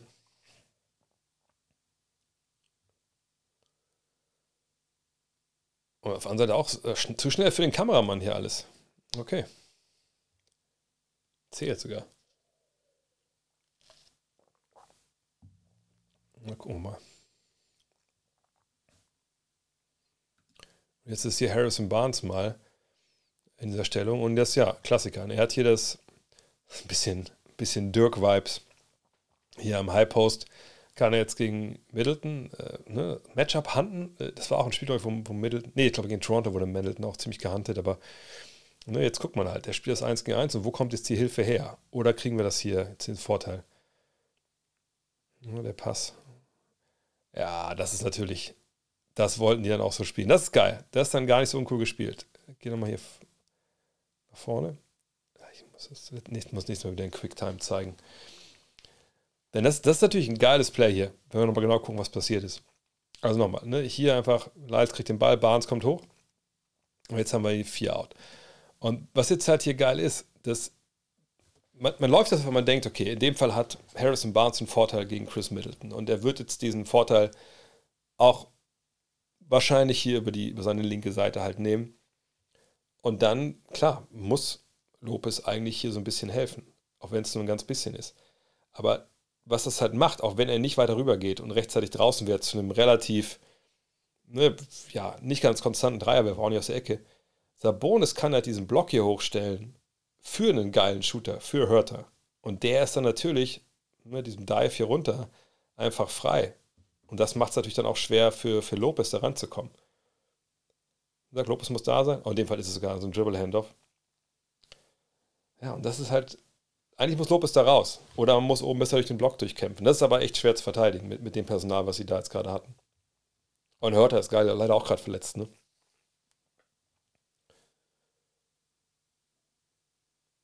Ah. Ach, Hörter. Das darf natürlich nicht passieren, dass er dir so reinsaugen lässt.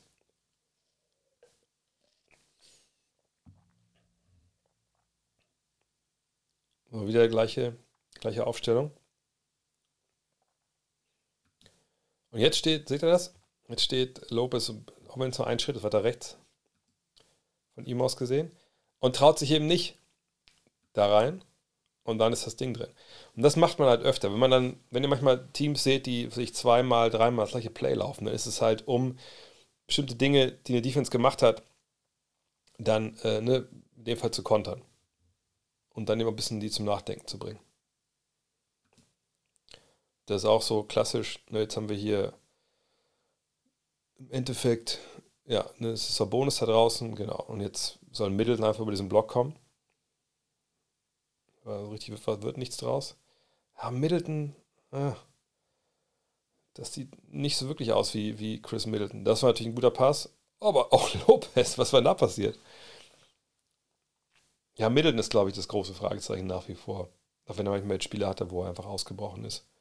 Und wieder das gleiche. Ne, wieder die gleiche Aufstellung. Aber wenn es funktioniert, jetzt mal rechts rum. Pass raus. Oh, da muss der Arm zumindest hoch. Ach Gott, ach Gott. Habt ihr das gesehen? Brooke. Ja, ein bisschen zurück vielleicht noch. Ein bisschen nach vorne kann ich schon noch. Das muss ich nicht so über Quicktime machen. Achte mal auf, auf ähm, Brooke Lopez Rebound-Verhalten bei der Geschichte gerade. Erstmal glaube ich, auch nicht die geilste Idee, dahin zu gehen, wo halt Holiday und Antetokounmpo auf der Seite stehen.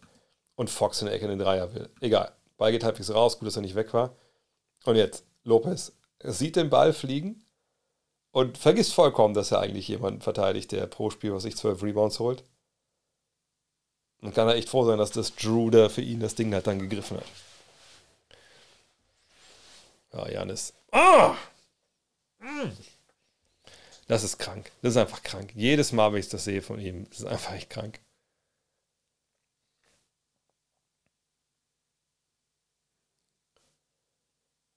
Okay. Oh. Oh. Ja. Da sah der gute Grayson Allen nicht gut aus. Aber das ist auch nicht seine Geschwindigkeitsklasse, da, wenn, wenn die Aaron Fox kommt. Ja.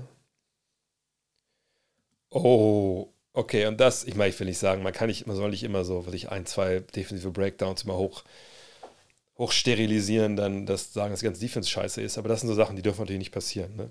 Ähm, du musst schon klar sein in deinen Coverages, wer mit wem mitläuft. So, und jetzt ist halt hier, der Pass kommt zu Middleton. Ne? Ist ja auch eigentlich alles gut. Und jetzt kommt dieser Cut.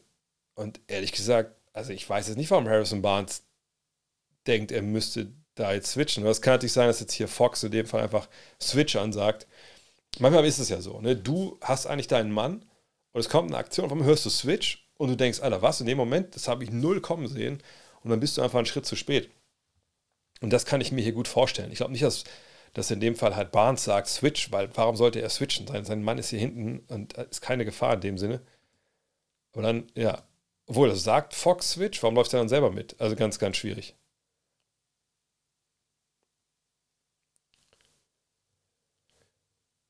So, ja, die Calls zu bewerten, manchmal ein bisschen schwierig, ne? Also gerade hier bei diesen 720p Auflösungen nur, die, die, die ich da jetzt mal habe, leider. Ähm, da kann man manchmal einfach auch nicht wirklich abschließend sagen, ob es jetzt ein Foul war oder nicht, zumal wir ja auch nicht immer die Wiederholung hier sehen. Was ist das denn hier für ein. Was war das gerade für, für, für, für ein äh, YMCA-Angriff? Also einfach nur, come on, einfach mal vorne ballern und Defense kommt nicht zurück.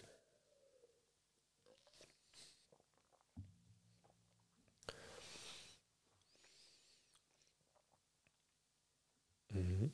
Okay. Janis möchte den Ball haben, kriegt ihn aber nicht. Naja, gut, dafür, dafür haben sie ihn gekauft. Ne? Bitte. Wenn er das macht in den Playoffs, dann ist es halt wahnsinnig wichtig. Ne? Weil genau das, diese, diese Attackieren von, von Mismatches und so, das, und mit dem Wurf, das kann eben Janis dann in, in vielen Bereichen dann doch nicht leisten. Ah, schön, das ist schön. Bevor der reingeht, gucken wir nochmal. Äh, wo waren wir denn hier? Das ist einfach, das ist einfach toller Basketball. Das hat auch Mike Brown mitgebracht. Ne, dieses hier, seht ihr, hört er, macht sich hier irgendwie frei. Ne? Und normal würde man sagen, gut, dann läuft jetzt auch noch an, an Lyles vorbei, kriegt er halt den Handoff, aber wäre natürlich eigentlich blödsinnig, wenn er den Handoff bekommt und die müssen switchen, dann ist Antetokounmpo vor ihm. Also was soll er dann großartig machen? Nur Lyles ist auch jetzt nicht der Typ, der dann irgendwie super gefährlich ist. Also was passiert ist, er läuft hier hin, der Ball geht zu Sabonis und das ist halt der Trigger für Hörter. Seht das ja hier, stößt sich schon am, am, am, rechten Bein ab. Direkt die Richtung zu wechseln.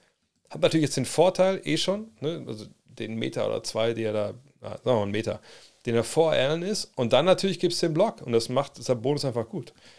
Und das gibt ihm dann einfach auch genug Zeit, obwohl er den hier nicht trifft. Aber das hört das natürlich ein Typ. Aber was ist denn da mit den Rebounds los? Was war denn da schon wieder? Wartet mal. Äh, so, müssen wir mal gucken, wer da schon wieder gepennt hat. Oh ja. Janis. Guck mal, ey, was ist mit, den, mit dem Bugs los? Ausblocken verboten? Ist, ist, ist die Brust des Gegners Lava? Und Middleton auch. Oh mein Gott.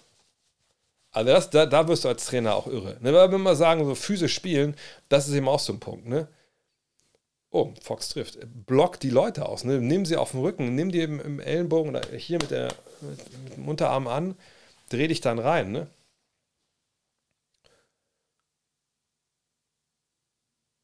So, was haben wir hier noch? Jetzt sind es ja auch schon acht Punkte. Ja, und wieder, ne, ziehen sich ja zusammen, ist ja auch klar. Ne? Ah. Ah. Das ist natürlich geil gespielt. Aber dafür hast du halt Lopez. Das ist halt, der Typ ist so fucking wichtig. Das wird, ist, glaube ich, auch echt ein unterschätzter Spieler immer noch.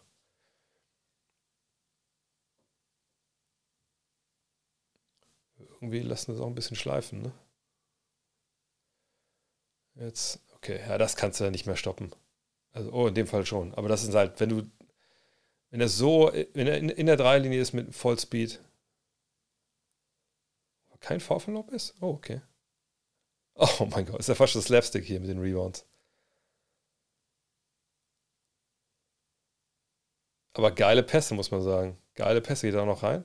Oh! Ich habe nichts über die Aaron Fox Dreier gesagt. Hä, war denn, ist, ist das so? Das, oh mein Gott, was sind das für Breakdowns jetzt hier?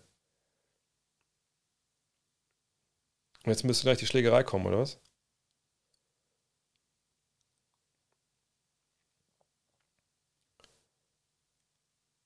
Ja, das ist natürlich.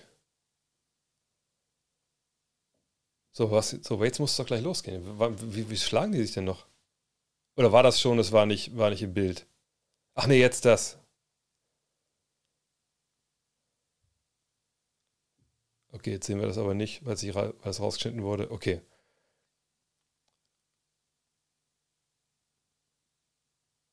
Okay. Äh, ist Lopez ein engerer Defensive Player of the Year Kandidat? Ähm, ja, damit beenden wir auch das, äh, das so Taktik-Timeout. Ja, klar, gar keine Frage. Oh, jetzt, wieso ist das hier drin? Äh, auf jeden Fall. Klar ist er das. Ähm, da müssen wir, glaube ich, gar nicht drüber reden. Ähm, der ist auf jeden Fall da. Also allein dieses, diese Präsenz, die er hat in der Zone, weil er eben auch ein echt ein breiter Typ ist, breiten Körper hat. Also, weißt du, es kann ja auch nicht jeder in so einer Drop-Defense so tief in die Zone reinsinken und einfach da Winke-Winke machen. Und das ist effektiv. Du musst ja dann auch echt ein gutes Verständnis dafür haben, ne, wann steppst du in den Drive rein, äh, wann gehst du noch zurück, wann gehst du zum Block, wann, wann stellst du einfach nur hin. Und das macht er einfach so wahnsinnig gut. Ähm, und deswegen er zusammen mit Janis, das ist einfach auch echt krasse, krasse, ähm, krasse Kombo. Ey. Glaubst du, Chicago wird nach der Saison alles einreißen? Die Sache mit Lonzo Ball ist natürlich bitter. Ne? Ich glaube schon, dass die schon länger wussten, dass, der, dass da droht, dass er äh, ganz rausfliegt. Ich habe heute ja auch in der Rapid Reaction drüber gesprochen, dass diese Knorpeltransplantation auch nichts, dass man so innerhalb von ein, zwei Tagen macht, sondern da muss ja Knorpel gezüchtet werden, etc. Also ich glaube, dass das schon länger im Gespräch war. Ähm ich sag mal so, das würde mich jetzt nicht wundern, aber ich würde es auch nicht über Biegen und Brechen machen. Du musst halt gucken, was du für Angebote bekommst. Und können nochmal kurz die, uns die, äh, die, Verträge anschauen. Das ist ja auch immer nicht ganz unwichtig. Ne? Ich meine, du kannst ja sagen, ey, wir reißen alles ein, aber wenn du dann, sage ich mal, noch großartig äh, Altlasten halt hast, selbst wenn du vielleicht ein, zwei anderswo begehrte Spieler ein, äh, abgibst, dann macht das ja keinen Sinn. Und wir sehen hier, ich kann es mal ein bisschen größer machen, ähm, Levine hat es ja gerade verlängert, ne? das wäre sowieso die größte Personalie. The Rosen, ist dann auch noch ein Vertrag, das ist easy. Aber Vucevic, da geht es ja schon los. Also willst du den behalten, willst du nicht behalten. Über Alonso Ball, glaube ich, können wir davon ausgehen, dass er auf jeden Fall auch diese Spieloption ziehen wird. Ähm, dahinter kommt ja dann, also meine Caruso, den kriegst du sofort getradet, da kriegst du auch sicherlich äh, ein bisschen Gegenwert. Ähm, aber der ganze Rest ist ja entweder eh raus oder wird Free Agent. Ich sag mal so, wenn sie es einreißen ähm, und du kriegst jetzt für Levine und The Rosen und aber ehrlich, da wirst du jetzt auch keinen, keinen richtig geilen jungen Zocker für kriegen. Dann ist es erstmal eine ziemlich, ziemlich dunkle Phase so äh, in der Geschichte der Chicago Bulls. Gut, die hatten nach Jordan eher einige dunkle Phasen, aber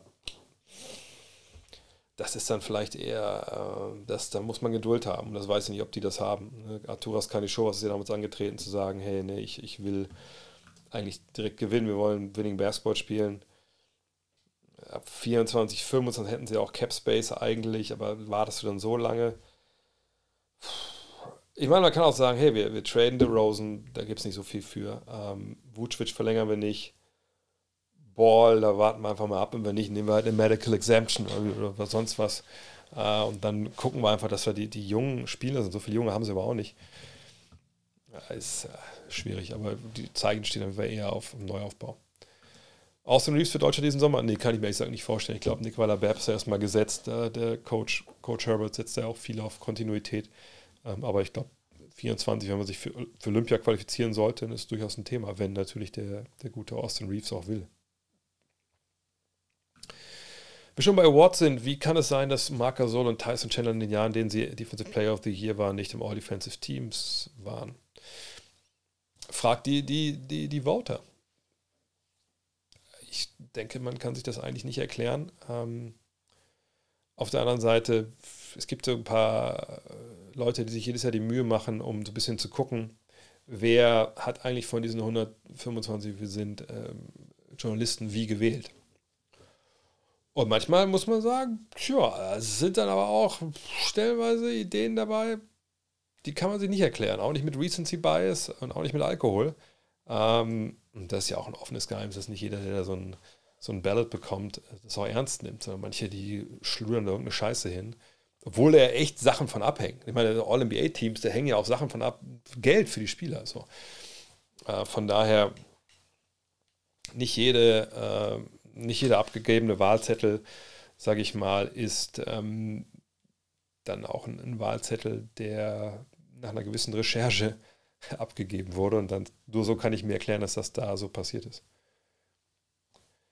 Angenommen, der junge Kern bleibt so zusammen. Wen siehst du langfristig als erste Option bei den Magic? Franz, Bankero oder Fulz? Fulz ist auf jeden Fall keine erste Option. Fulz ist, ähm, ähm, kommt jetzt langsam rein, Gott sei Dank, ne, ähm, in, in, sein Spiel und ist nicht mehr wieder gesund etc.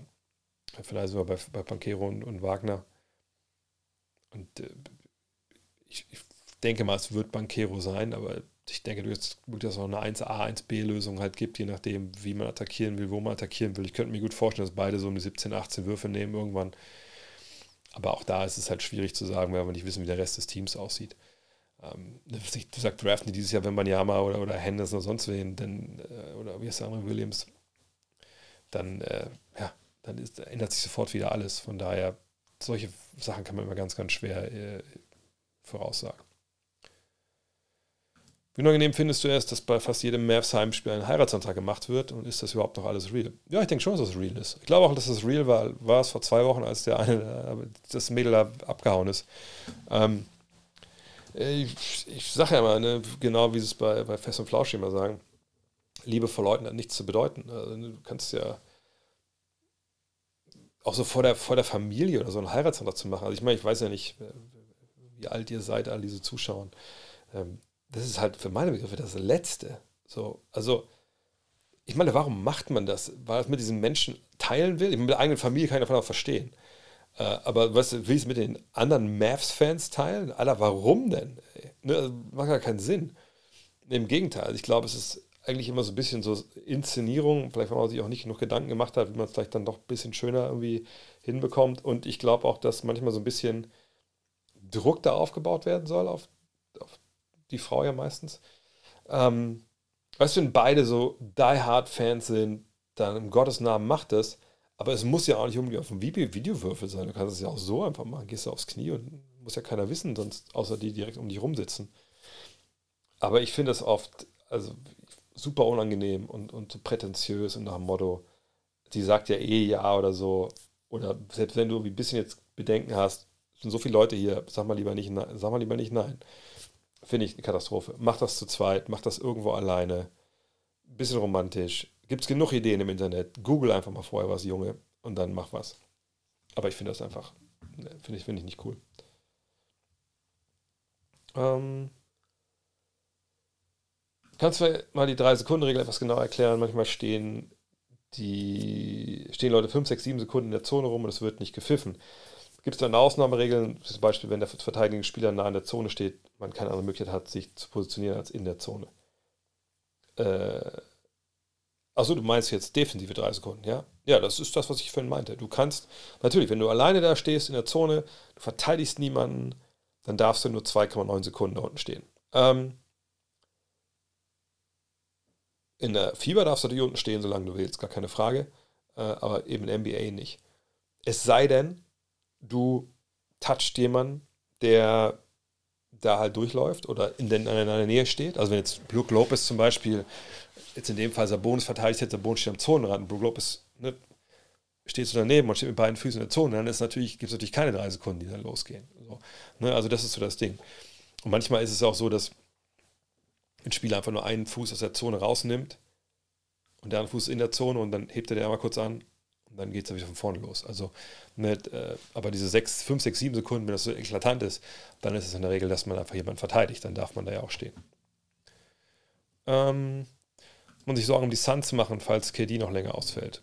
Ja, klar. Also, wenn, also, ich sag mal so, also, wenn der beste Spieler des Teams ausfällt, das ist KD natürlich auch bei den Suns, dann muss man sich bei allen Leuten Sorgen machen. Also jetzt zum einen natürlich Richtung Playoffs-Platzierung, rutscht man vielleicht so ins Play-In, ähm, aber natürlich auch gerade in den Playoffs, dann kann man dann die Ziele, die man hat, und das dürfte ja die Meisterschaft sein äh, in Phoenix, äh, dann dürfte man die nicht erreichen. Also nur mit Devin Booker und Chris Paul und natürlich DeAndre Ayton, aber danach dann halt einen Supporting Cast auf dem Flügel, der eben schlechter ist als vor dem Trade.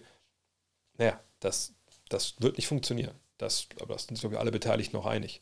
Ähm, und ja, ich mache mir schon Sorgen. Also ich denke mir auch, dass, ähm, dass, ja, wenn er gar nicht in der regulären Saison spielt, dass das dann auch echt heikel werden kann. So. Aber es wäre auch okay. Ich meine, mein Gott, man hat jetzt diesen Trade gemacht während der Saison, man hat sagt, die Flügel, die gut gefühlten, äh, gefüllten Flügelpositionen hat man nicht dann ja, ziemlich entleert, so was so 3D-Leute äh, anging. Und dann, wenn man, ich meine, die Suns werden nächstes Jahr um diesen Zeitpunkt, wenn alle fit sind und wenn Sachen, die Sachen passieren im Sommer, die man so denkt, dass sie passieren, normalerweise bei solchen Teams, dann werden die viel stärker sein als jetzt. Ähm, aber ähm, wie gesagt, äh, ich glaube, dieses Jahr Meister, das dürfte schwer bis unmöglich sein. Es sei denn, er hat einfach einen magischen Run äh, in den Playoffs. Waren Tattoos jemals ein Thema bei dir? Ehrlich gesagt, nein. Also ich habe irgendwann mal so an der Uni mal so überlegt, dass man, da ging das ja gerade so ein bisschen los, Leute haben angefangen, so wieder so zu tätowieren. Dann dachte ich mir so, ich wüsste gar nicht, ich sage gar nicht, was, also was soll ich mit tätowieren? VfW Wolfsburg-Logo? Welches ist mit den Zinn oder das, das, das Neue? Äh, soll ich mir meine, meine, Rückennummer auf dem Rücken tätowieren? Macht irgendwie auch keinen Sinn.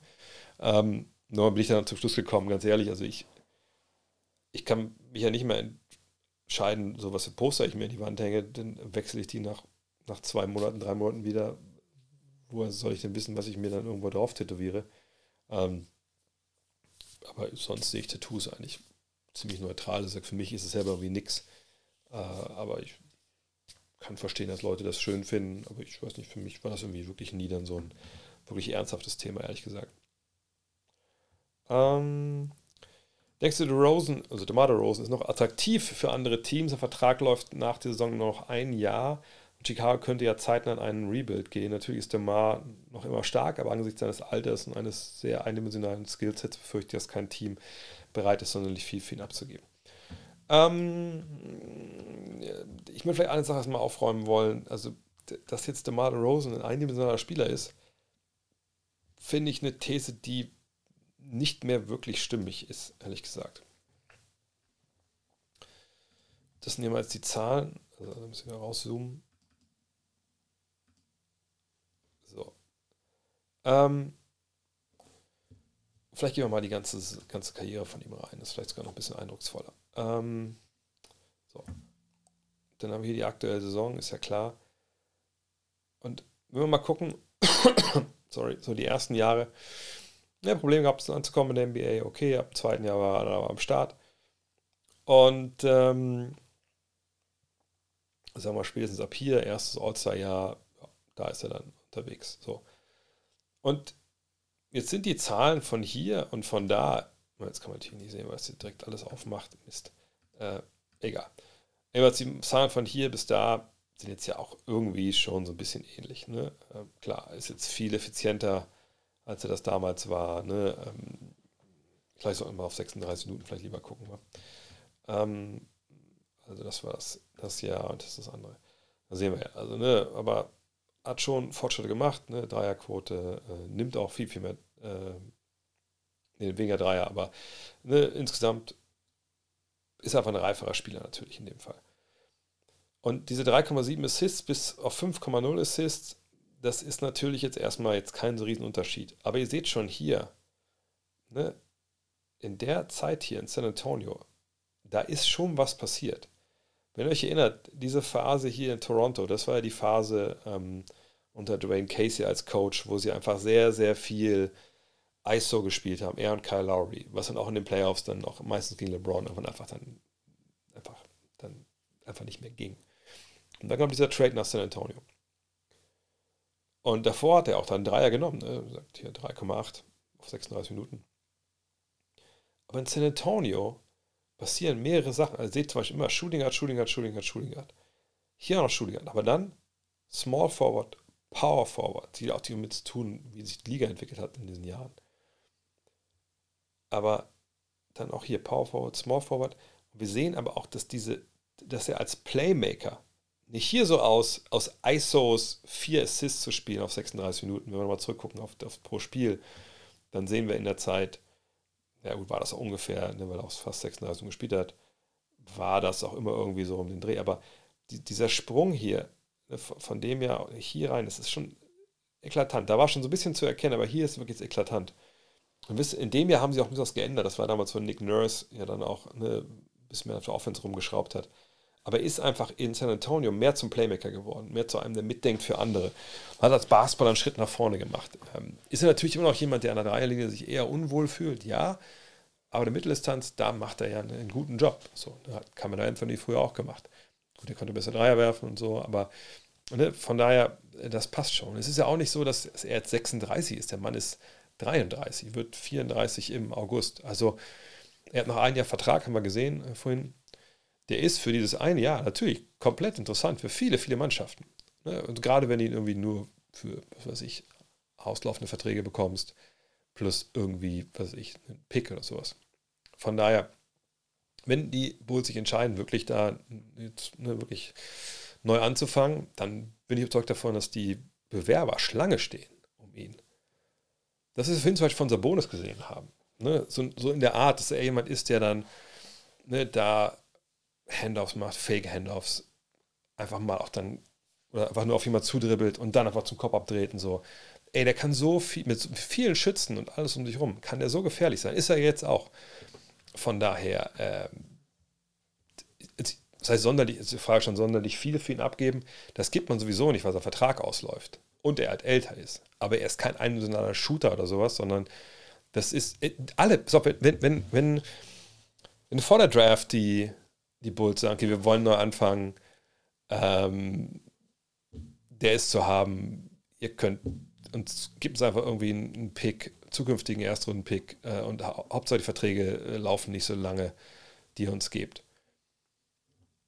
Dann stehen da 29 Teams, die den haben wollen und das abklopfen. Weil er ein geiler Spieler ist, der eine geile Einstellung hat, der, wie gesagt, Playmaker sich sehr entwickelt hat. Von daher, meine, werfen mal kurz, ich, ich rufe mal kurz die Tabelle einmal auf. Und denken, könnte Denver den benutzen? Ja, natürlich könnte Denver den gebrauchen, sofort. So, ne, kommt ein sechster Mann von der Bank, gibt dir Scoring Punch, Playmaking etc. Memphis, kann Memphis den gebrauchen? Ja, auf jeden Fall, natürlich. Ne, ähm, als Veteran, der auch ein bisschen weiß, wie es geht, so, ne? Sacramento, ey, mit Kusshand würden die den nehmen. Harrison Barnes Vertrag läuft aus. Äh, ich glaube, Harrison Barnes verdient sogar noch mehr Geld als er. Das würde total gut passen. Phoenix, ich glaube, Phoenix würde sich freuen, wenn sie einen hätten wie ihn. Die haben genug Schützen von draußen, so ein Mitteldistanz-Typ. Die Clippers, Clippers sind das einzige Team, wo ich sage, okay, die haben so viele Leute auf der Position, aber der kommt aus LA. Wenn sie den für den irgendwie traden könnten, würden sie vielleicht auch machen. Golden State, äh, bin ich, ja, Wiggins, aber so wie der, wo die können, die haben so eigentlich niemanden, den sie für ihn traden können. Dallas, sofort mit Kusshand. Minnesota, würde ich sagen, sofort. Oklahoma City passt natürlich im Altersding nicht rein, aber wie gesagt, ihr merkt das. Milwaukee würde ihn sofort nehmen. Boston, gut, die sind gut aufgestellt da, aber gesagt, sich ihn vorzustellen als sechsten Mann, das ist, da braucht man jetzt auch nicht unbedingt großartig ähm, viel Fantasie für, wenn wir ehrlich sind. Ähm, was haben wir denn noch? Siehst du mehr Potenzial im Kader der Magic oder der Thunder im Hinblick auf die Erfolge in den nächsten zwei Jahren?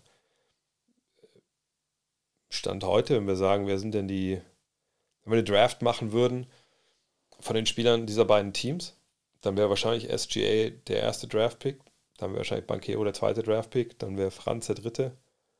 Ähm, und dann käme es ein bisschen darauf an, was, was wir brauchen. Brauchen wir eher einen Point wahrscheinlich ist man eher dann bei Giddy und, und bei Williams und so.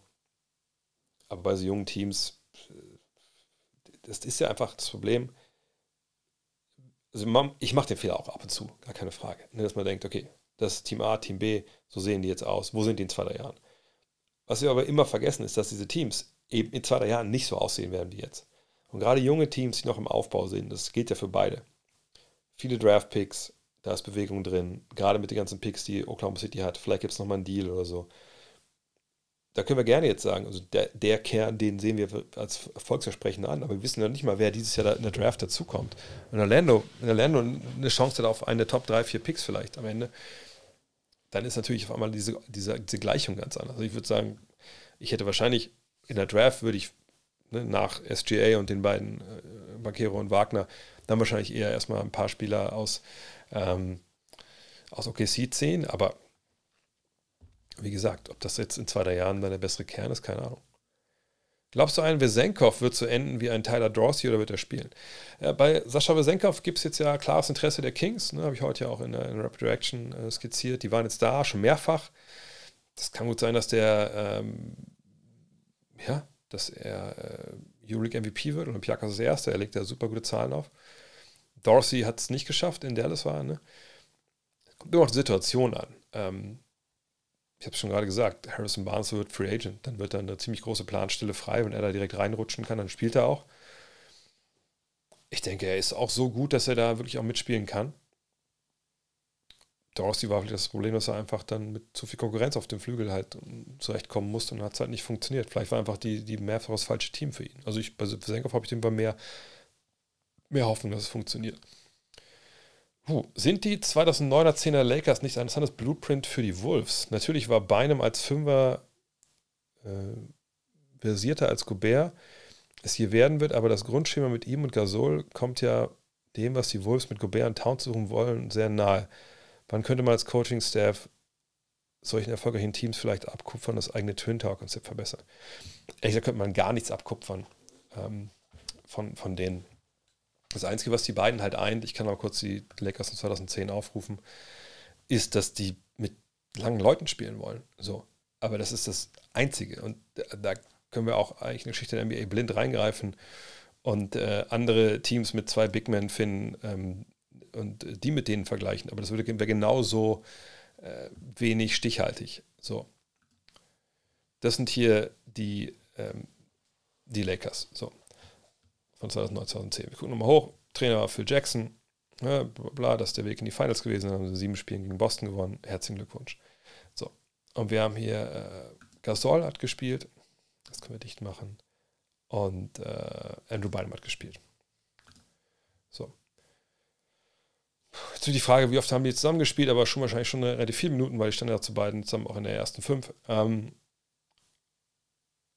aber Jetzt gibt es also direkt eigentlich schon eine Zahl, die man direkt ins Auge fällt, glaube ich, wenn man da jetzt drauf schaut und das ein bisschen übersetzen will in die Neuzeit. Da sieht man, vielleicht hier unten sieht man es ja auch, äh, Pau Gasol fünf Dreier genommen im ganzen Jahr, kein getroffen und Andrew Bynum einen Dreier genommen. So, sprich, beides keine Jungs, die an der Dreierlinie standen.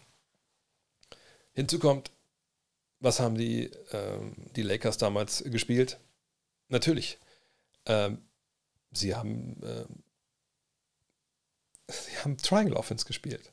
Also eine Offensive, die heutzutage, ich will nicht sagen, die ist ausgestorben, aber die sehen wir in der NBA einfach gar nicht. Wir sehen Elemente, gewisse Entries sehen wir da raus, aber dass es sich ne, dann um, auch, eigentlich heißt es ja Triple Post Offense, dass jetzt so um Triple Post sich dreht, nein, das ist was, was vollkommen raus ist äh, momentan, einfach weil äh, die Art und Weise, wie sich Basketball verändert hat in dieser Zeit, einfach das nicht mehr, es bietet sich nicht mehr an, so eine Triple Post zu spielen, weil du einfach mit Five Out oder Four Out, One In viel besser zum Korb kommst in der Zeit, wo es kein Handchecking gibt, ähm, ne, wo alle Dreier werfen können und einfach eine Gefahr auch von, von Big Men wie Brook Lopez zum Beispiel mal Dreilinie ausgeht. So. Und das, was das verändert, wenn wir jetzt gar nicht mal über Offensive reden wollen, ist natürlich die Defensive. So. Für Gasol und Bynum war das relativ easy zu verteidigen, weil, naja, wie sage ich immer so schön, wir können auch mal die Finals angucken. Ich sage ja immer, naja, beim Gegner standen immer mindestens einer oder zwei Blinde auf dem Feld. Also die Jungs, die von draußen nichts machen konnten.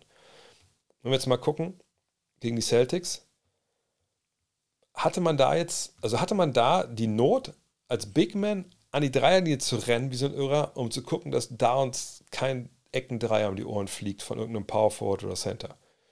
Da müssen wir jetzt mal schauen. So, Dreierschütze, klar. Hier ein Versuch, also sagen wir hier, ein Versuch von, von Ray Allen, äh, von Kevin Garnett. Einen einzigen. Rondo hat sechs versucht in der ganzen Serie. Glenn Davis hat gar keinen versucht. Rashid Wallace, gut, 5 von 21. Ich glaube, sehen wir auch alle hier, dass das nicht so die Bombenquote ist. Kendrick Perkins, äh, Kendrick Perkins hat in der Serie mehr Dreier getroffen als Takes von ihm auf ESPN das Ziel treffen. So, das heißt aber nicht viel. Dann Tony Allen, kein Dreierschütze. Äh, Michael Finley war damals dabei, das ich schon vollkommen verdrängt. Scalabrine hat nicht mehr gespielt. So, was mache ich damit?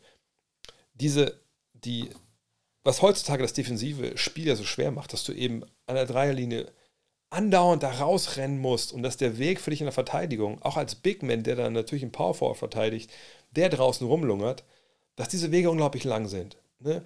Dass man das natürlich irgendwie kitten kann mit einem, soll ich das sagen, einem kreativen Switching-Scheme, wo dann nicht der Große irgendwie alles immer machen muss, sondern dass so kleinere mit reinlaufen und das instinktiv machen. Genau all das, was die Wolves machen müssten, was in der Saison früh nicht so richtig geklappt hat, gerade mit den kleineren, eben weil das unorthodox ist. Das mussten die Lakers nie spielen. So, das musste auch kein anderes Team aus dieser Zeit irgendwie mit zwei langen spielen, weil es eben diese, die, diese, die, diese, diese schweren, schweren Aufgaben für eine Verteidigung, die wir jetzt haben, mit dem Dreier, kein Handchecking etc. und eben diesen gehobenen Skill-Level des Gegners, den gab es damals noch nicht. Also jetzt dahin gucken zu wollen, zu sagen, hey, wir gucken uns mal an, wie die das gemacht haben, die sind Meister geworden, verbietet sich komplett, weil deren Offensivsystem komplett anderes war, was heutzutage nicht mehr funktionieren würde. Und defensiv hatten die einfach eine viel, viel leichtere Aufgabe. Und das gilt nicht nur jetzt für die Finals, sondern einfach für, für die allermeisten Spiele, weil es eben nicht diese, dieses Skill gab. Und von daher, es gilt nicht in die Vergangenheit zu gucken für, für die T-Wolves oder für die Timberwolves. Es gilt jetzt zu schauen, okay, wir haben zwei Big Men, das ist ja nun mal so. Vorne ist es kein Thema, der Towns lungert eh nur an der Dreierlinie rum. Aber wenn beide spielen, defensiv, wie machen wir das? Wie kriegen wir es hin, dass wir entgegen auch vielleicht ein, zwei, sag ich mal, defensiven Instinkten, die man so aufgebaut hat in seiner Karriere als kleinerer, als Flügelspieler, sag ich mal, dass man dagegen agiert, um eben die Big Men aus der Schusslinie zu nehmen, wenn bestimmte Switches kommen. Darum geht es halt. Und da, nicht um irgendwelche Vergangenheitsbewältigung äh, von einer Mannschaft, die mit der eigenen nichts zu tun hat. Center Tristan Thompson, Tony Bradley trainieren bei den Lakers. Könnten sie helfen, da Mobamba wahrscheinlich länger ausfallen könnte? Äh, ich, ich sehe es eigentlich kaum. Tristan Thompson ist natürlich da, weil er mit, mit, mit LeBron äh, dicke ist und genau, auch eine Final zusammen gebettelt haben. Aber beide, weder Bradley noch er können Dreier werfen. Das war ja für, für Bamba so das Ding, dass, dass der das halt konnte. Ähm, ich muss einmal kurz mal zu den Lakers schauen, wer jetzt noch im Kader ist. Ähm, wartet mal kurz. Ja, nee, also im Zweifel, ich denke, ja, Vanian Gabriel auf die 5 ist sicherlich nicht optimal, aber eine, ab und zu kommst du damit vielleicht durch. Sie brauchen einen, sage ich mal, großen Körper, um irgendwie da, gerade in der Western Conference, jetzt noch mal gegen ein, zwei dickere geht, äh, mitzuhalten. Weil LeBron als Small Ball 5 willst du nicht. AD kann natürlich nicht durchspielen. Gabriel kann ein paar Minuten nehmen, aber danach wird schon arg, arg klein irgendein lang. Irgendein Buddy, der, der noch warm ist, wo noch warmes Blut durch die, die Vanderbilt ist, ja, weiß ich nicht. Ich glaube das auch nicht so wirklich, dass er so robust ist da unten. Also ich würde schon dann, fällt die Wahl zwischen jetzt, ich weiß nicht, wie, fit überhaupt Thompson ist, aber ja, irgendein Center, der, der, der 211 ist oder so, würde ich, würd ich haben wollen. Vanderbilt eventuell gewisse Aufstellungen kann man es natürlich machen, aber es ist nicht optimal. Deswegen haben sie auch die beiden Jungs da. Das sind ja auch jetzt keine Spieler, die, äh, die total begehrt sind. Das wären sie auch nicht mehr, nicht mehr da. Kannst du dir vorstellen, dass die Ost-West-Aufteilung mal abgeschafft wird und die R und sie 1 gegen 16, 2 gegen 15 und so weiter spielen? Ja, das wäre also mein, mein, mein Wunsch schon seit, seit, seit Jahren, dass man das macht, dass man also die Conferences quasi auflöst. Auch mir kann man ja in Conferences noch spielen. Ähm, und dann obwohl das macht eigentlich keinen Sinn. Also eigentlich, eigentlich wäre mein Wunsch, dass man sagt, pass auf, fuck it, Eastern Western Conference, was soll das alles? Weg damit. Wir haben 30 Teams. Wir machen einen Spielplan, wo wir sagen, äh, sich jeder spielt gegen jeden zweimal. Ne? Ähm, dann haben wir, was haben wir dann? 58 äh, Spiele.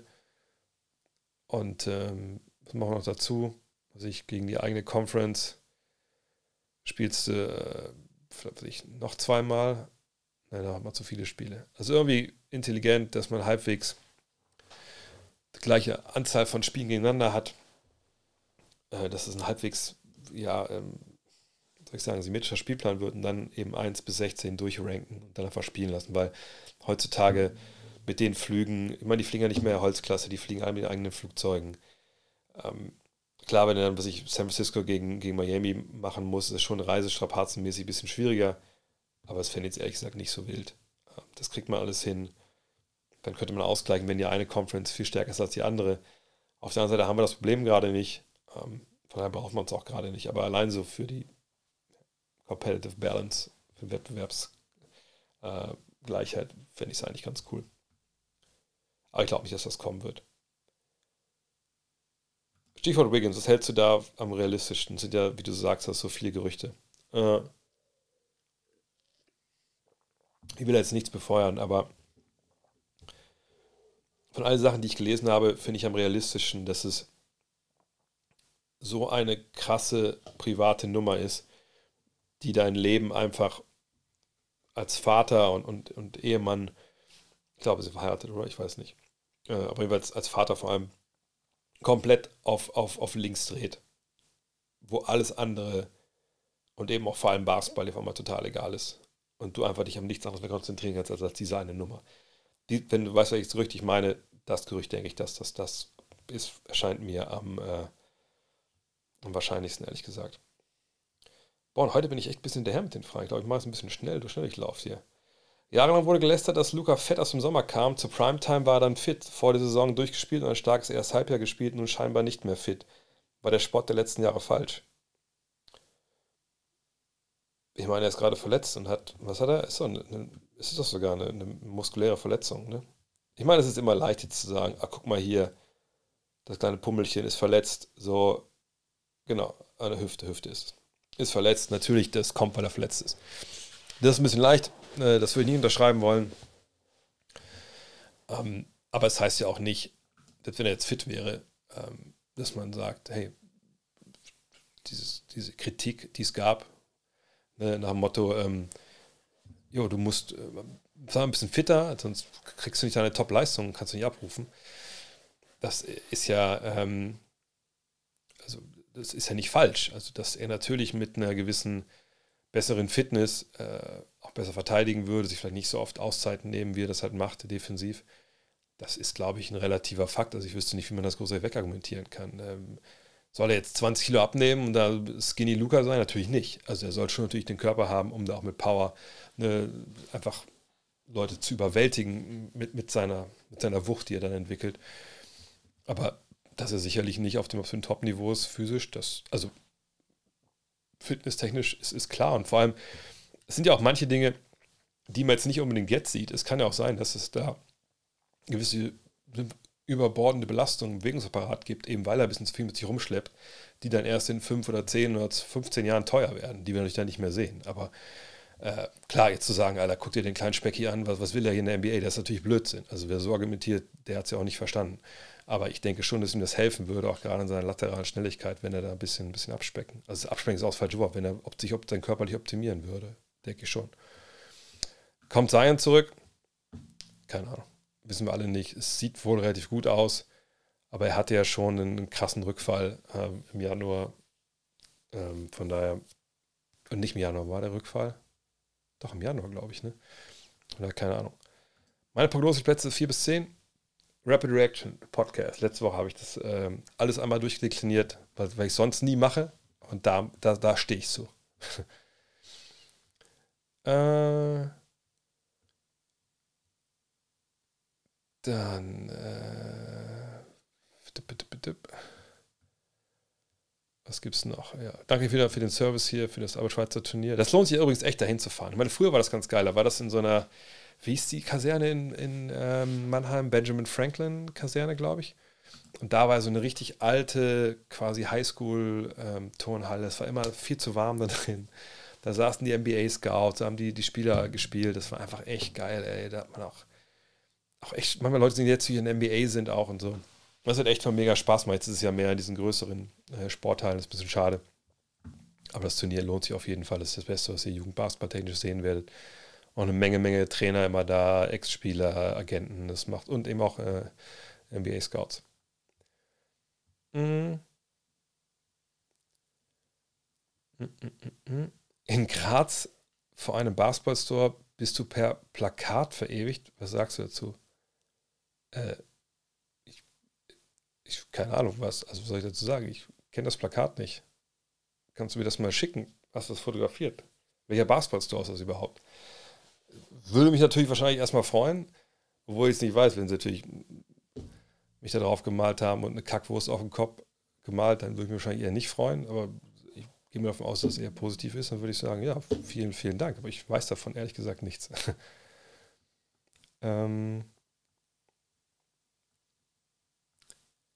meine Top 5 NBA Jerseys, oh, das glaube ich, habe ich schon mal gefragt worden. Also ich weiß, mein, mein Top Jerseys liegt da hinten hinter dem, hinter dem Ball da. Äh, es ist weiße, also wahrscheinlich meine Top beiden sind das, das Weiße und das Blaue von den äh, Warriors in den 90ern. Ich glaube, ich gucke mal, ob ich das schnell finde per Google, dann kann ich es euch da direkt äh, zeigen. Warte mal. Warriors, äh, Golden State, Jersey, 90s. Ah ja, genau. Also, äh, wie gesagt, das Blaue hier ist natürlich wahnsinnig nice, aber ich finde das Weiße, was man hier jetzt nicht findet, wieso finden wir das hier nicht? Warte mal, Bilder. Genau, das Weiße finde ich fast sogar noch nicer. Das ist einfach echt, echt cool.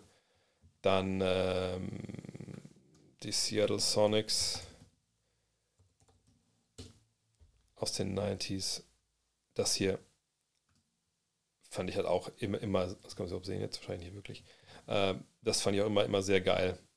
Ähm, klar, auch, auch wegen, ähm, wegen Camp und so. Äh, was gibt es denn noch Cooles? Äh, Timberwolves. Ich glaube, das Tree Jersey, glaube ich, war das. Das hier, das sind so die ersten, die mir einfallen. Das finde ich halt auch super geil. Ähm, einfach weil diese Bäume hier oben drin sind. Ähm, dann, ja gut, okay. Das ist ja natürlich auch, auch wirklich, äh, muss man natürlich nennen hier, ne, das ist natürlich auch absoluter, oh, so relativ billig hier bei Beastin.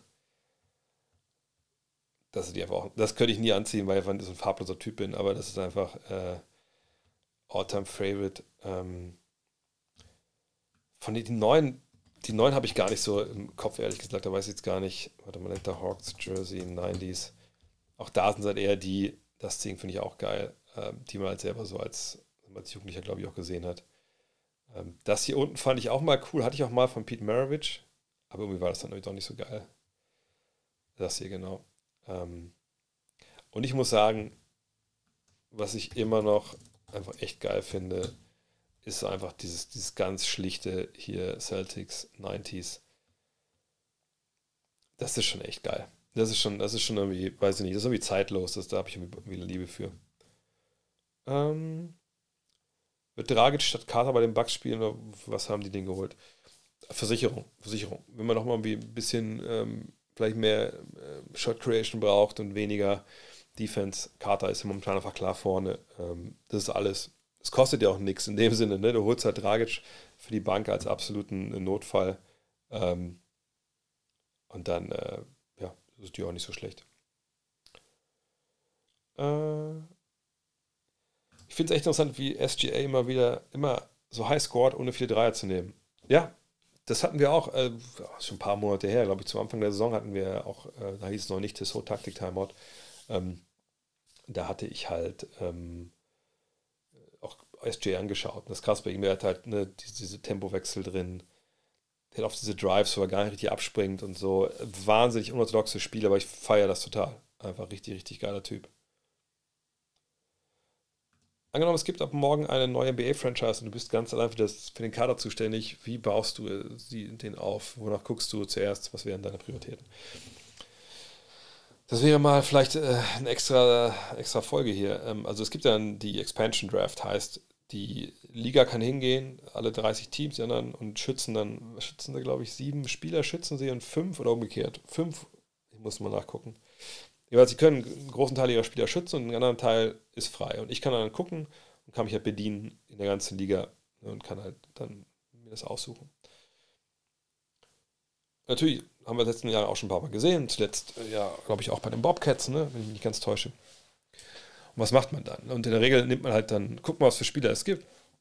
In der Regel gibt es natürlich keine guten Spieler, sondern es gibt entweder Spieler, die nichts können oder Spieler, die was können, aber krass überbezahlt sind. Und die will man ja auch nicht haben. Also ich würde einfach schauen, dass ich ähm, mir Spieler nehme, die.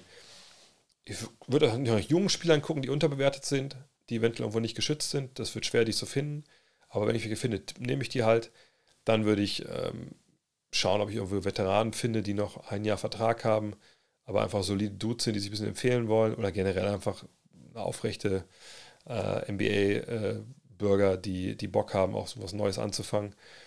Und dann aber vor allem, gesagt, Verträge, die auslaufen. Sodass ich halt, wenn das durch ist, dieses erste Jahr, und ich dann, du darfst im ersten Jahr auch, so war es eigentlich mal, Nummer 4 draften, ähm, ähm, ja, und dann äh, ist es einfach so, dass ich aber früh dann über die Free Agency aufbauen wollen würde und über, über die Draft. Und das ist mir diese, diese erste Expansion Draft, wäre mir eigentlich relativ latte, ehrlich gesagt. Aber dann würde ich über die Jugend aufbauen und nicht, nicht auf, ähm, auf Veteranen gehen, auf Free Agents auch wirklich nur, wenn es so junge Leute sind. Die kriegst du ja eigentlich ja nicht. Von daher, das wären ein paar, paar, paar bisschen dunklere Jahre, denke ich. Aber dann einfach Modell Oklahoma City fahren. Also nicht die jetzt, sondern das von Durant, von, von Westbrook und Harden und Ibaka Oklahoma City. Ähm, und äh, ja, das dauert dann halt eine Weile. Mhm. Welcher Coach mal, dann einmal noch ein bisschen kurz Review. Äh, Mike Brown, ähm, gefolgt von Jack Vaughn, weil ich denke, er macht einen fantastischen Job da in, in Brooklyn. Hatte ich aber letztes Mal auch schon länger drüber gesprochen. Aber Brown, was der offensiv mit denen gemacht hat, das war natürlich krass. Was ich ja von den Celtics erwarte, dass sie in die Meisterschaft mitspielen. Äh, ich erwarte, dass sie gegen, dass sie sich äh, entweder, je nachdem, wie es am Ende sich da ausschangelt im, im, Osten, dass sie sich entweder mit Milwaukee oder mit ähm, Philly eine krasse Serie liefern, vielleicht sogar mit beiden. Äh, und dann mal gucken, was bei rauskommt. Aber das ist ein Team, das natürlich Meister werden will und soll und muss. Nicht muss, aber das ist natürlich das Ziel, wenn du letztes Jahr in den Finals warst. Ob ich eine Lieblingszahl habe, das ist eine Trikotnummer. Trikotnummer war eigentlich immer die 11, wenn es irgendwie ging. Einmal hatte ich die 4, aber 11 ist eigentlich so die Nummer, ähm, die ich eigentlich am liebsten auf dem Trikot hatte, ja. Mitchell Robinson beschwerte sich letztens darüber, dass er im Spiel nur Cardio macht. Bei Mitchell müß, wüsste ich jetzt auch nicht so genau, was er mit dem Ball in der Hand machen soll. Jedoch fällt er mir schon auf das Hartenstein, der bei ebenfalls in der Offensive, Offensive eingesetzt wird, obwohl er bei den Clippers bewiesen hat, dass er ein guter Playmaker ist. Besteht die Chance, dass Thibodeau, Thibodeau äh, ihn nächste Saison mehr einbindet oder passt Hartenstein nicht in das System, das Thibodeau spielt? Hartenstein passt äh, perfekt da rein. Deswegen hat er auch so einen Erfolg dort. Ähm, nee, das. Also jetzt mal ganz ehrlich. Wieso sollte denn Mitchell Robinson den Ball vorne bekommen, außer bei dem Lob? oder Offensivrebound. Also er hat ja keine Skills. Also, vielleicht entwickelt sich das alles noch, vielleicht tue ich ihm Unrecht, aber ich wüsste jetzt nicht, dass er, wie wir es bei Sabonis gesehen haben, vorhin einfach da so, so ein Hub sein kann, wo sich die Offensive drum äh, bewegt. Zumal, naja, sie haben ja auch, also Jalen Brunson macht das ja gar nicht so schlecht, also macht das sogar ziemlich geil. Und natürlich ist das jetzt nicht unbedingt, ähm, soll ich das sagen, äh, das ist jetzt nicht unbedingt äh, die tollste Offensive seit den, den Warriors 2016 und 17, aber das funktioniert ja irgendwie halbwegs. So. Und Zach Robinson ist halt offensiv ein wahnsinnig limitierter Spieler. Wenn er mehr machen will und denkt, dass er das kann, dann muss er das beweisen. Im Sommer erstmal, wenn er sich verbessert und dann natürlich im Trainingslager und dann irgendwann öffnest du dem Trainer die Augen. Aber du musst es beweisen. Du hast, es gibt ja, du bist ja, es ist ja keine Hohl, es ist eine Hohlschuld, keine Bringschuld vom, vom Trainer. Ähm, also von dir ist eine Hohlschuld. Ähm, was Hartenstein angeht, der Hartenstein macht einen wahnsinnig guten Job und er hat eine geile Rolle da. Und bei ihm, nochmal, der nächste Step ist bei ihm, dass er den Dreier aus der Ecke trifft. Wenn er den kontinuierlich trifft, dann kann sich die ganze Familie Hartenstein äh, freuen, dass sie ein paar Generationen nicht arbeiten muss. Ähm, aber das ist der nächste Schritt, ihn als Playmaker jetzt einzusetzen. Wie gesagt, auch da, warum? Also klar, wenn er mal sich einen Dump aufbekommt von, also nach dem Pick and Roll, wenn der Pass kommt äh, zu ihm und er geht dann vielleicht direkt in, in den Handoff zu RJ Barrett oder sonst was. Klar, das kann er sicherlich machen, gar keine Frage. Er war ja auch äh, als Jugendlicher ähm, jemand, der mehr mit dem Ball angefangen hat, aber das würde jetzt ehrlich gesagt das Spiel der Knicks dieses Jahr nicht unbedingt viel besser machen. Hm. Können die Mavs noch ganz aus den Playoffs fliegen wegen fehlender Rim Protection? Fehlende Protection. Die fehlen, wenn sie aus den Playoffs fliegen, dann höchstwahrscheinlich, weil Luka Doncic und äh, Kyrie Irving nicht spielen. Das ist ja erstmal das Riesenproblem. Wenn die beiden nicht spielen, dann hast du, dann ist es aber ziemlich egal, wer am Korb steht. Ähm, haben sie Defensivprobleme? Ja, natürlich, keine Frage. Äh, aber die Idee war jetzt ja erstmal nach diesem Trade, wir gucken erstmal offensiv und defensiv, stückeln wir uns irgendwas zusammen, je nachdem wie die Matchups sind.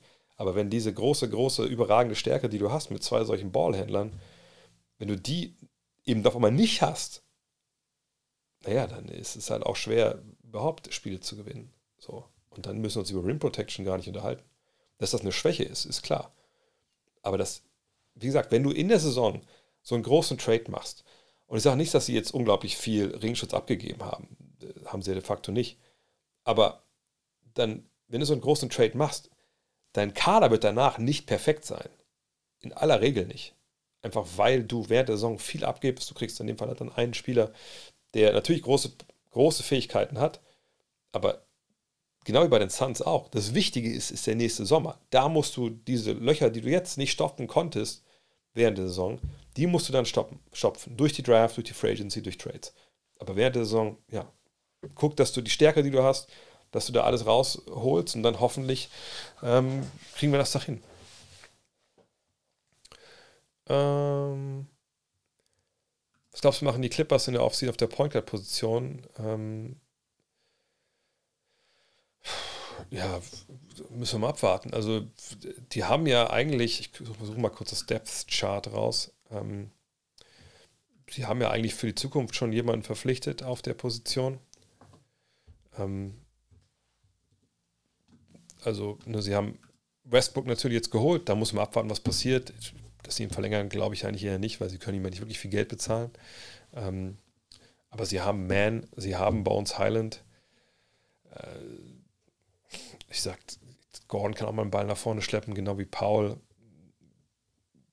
Also ich glaube ehrlich gesagt, dass sie da nicht großartig viel brauchen. Ich kann aber kurz nebenbei schauen, wer nächstes Jahr, äh, ich habe es immer nicht ganz so auf, auf dem Schirm, wer nächstes Jahr die Free Agents sind, die dann so kommen. Ich gucke mal auf Point Guard hier direkt.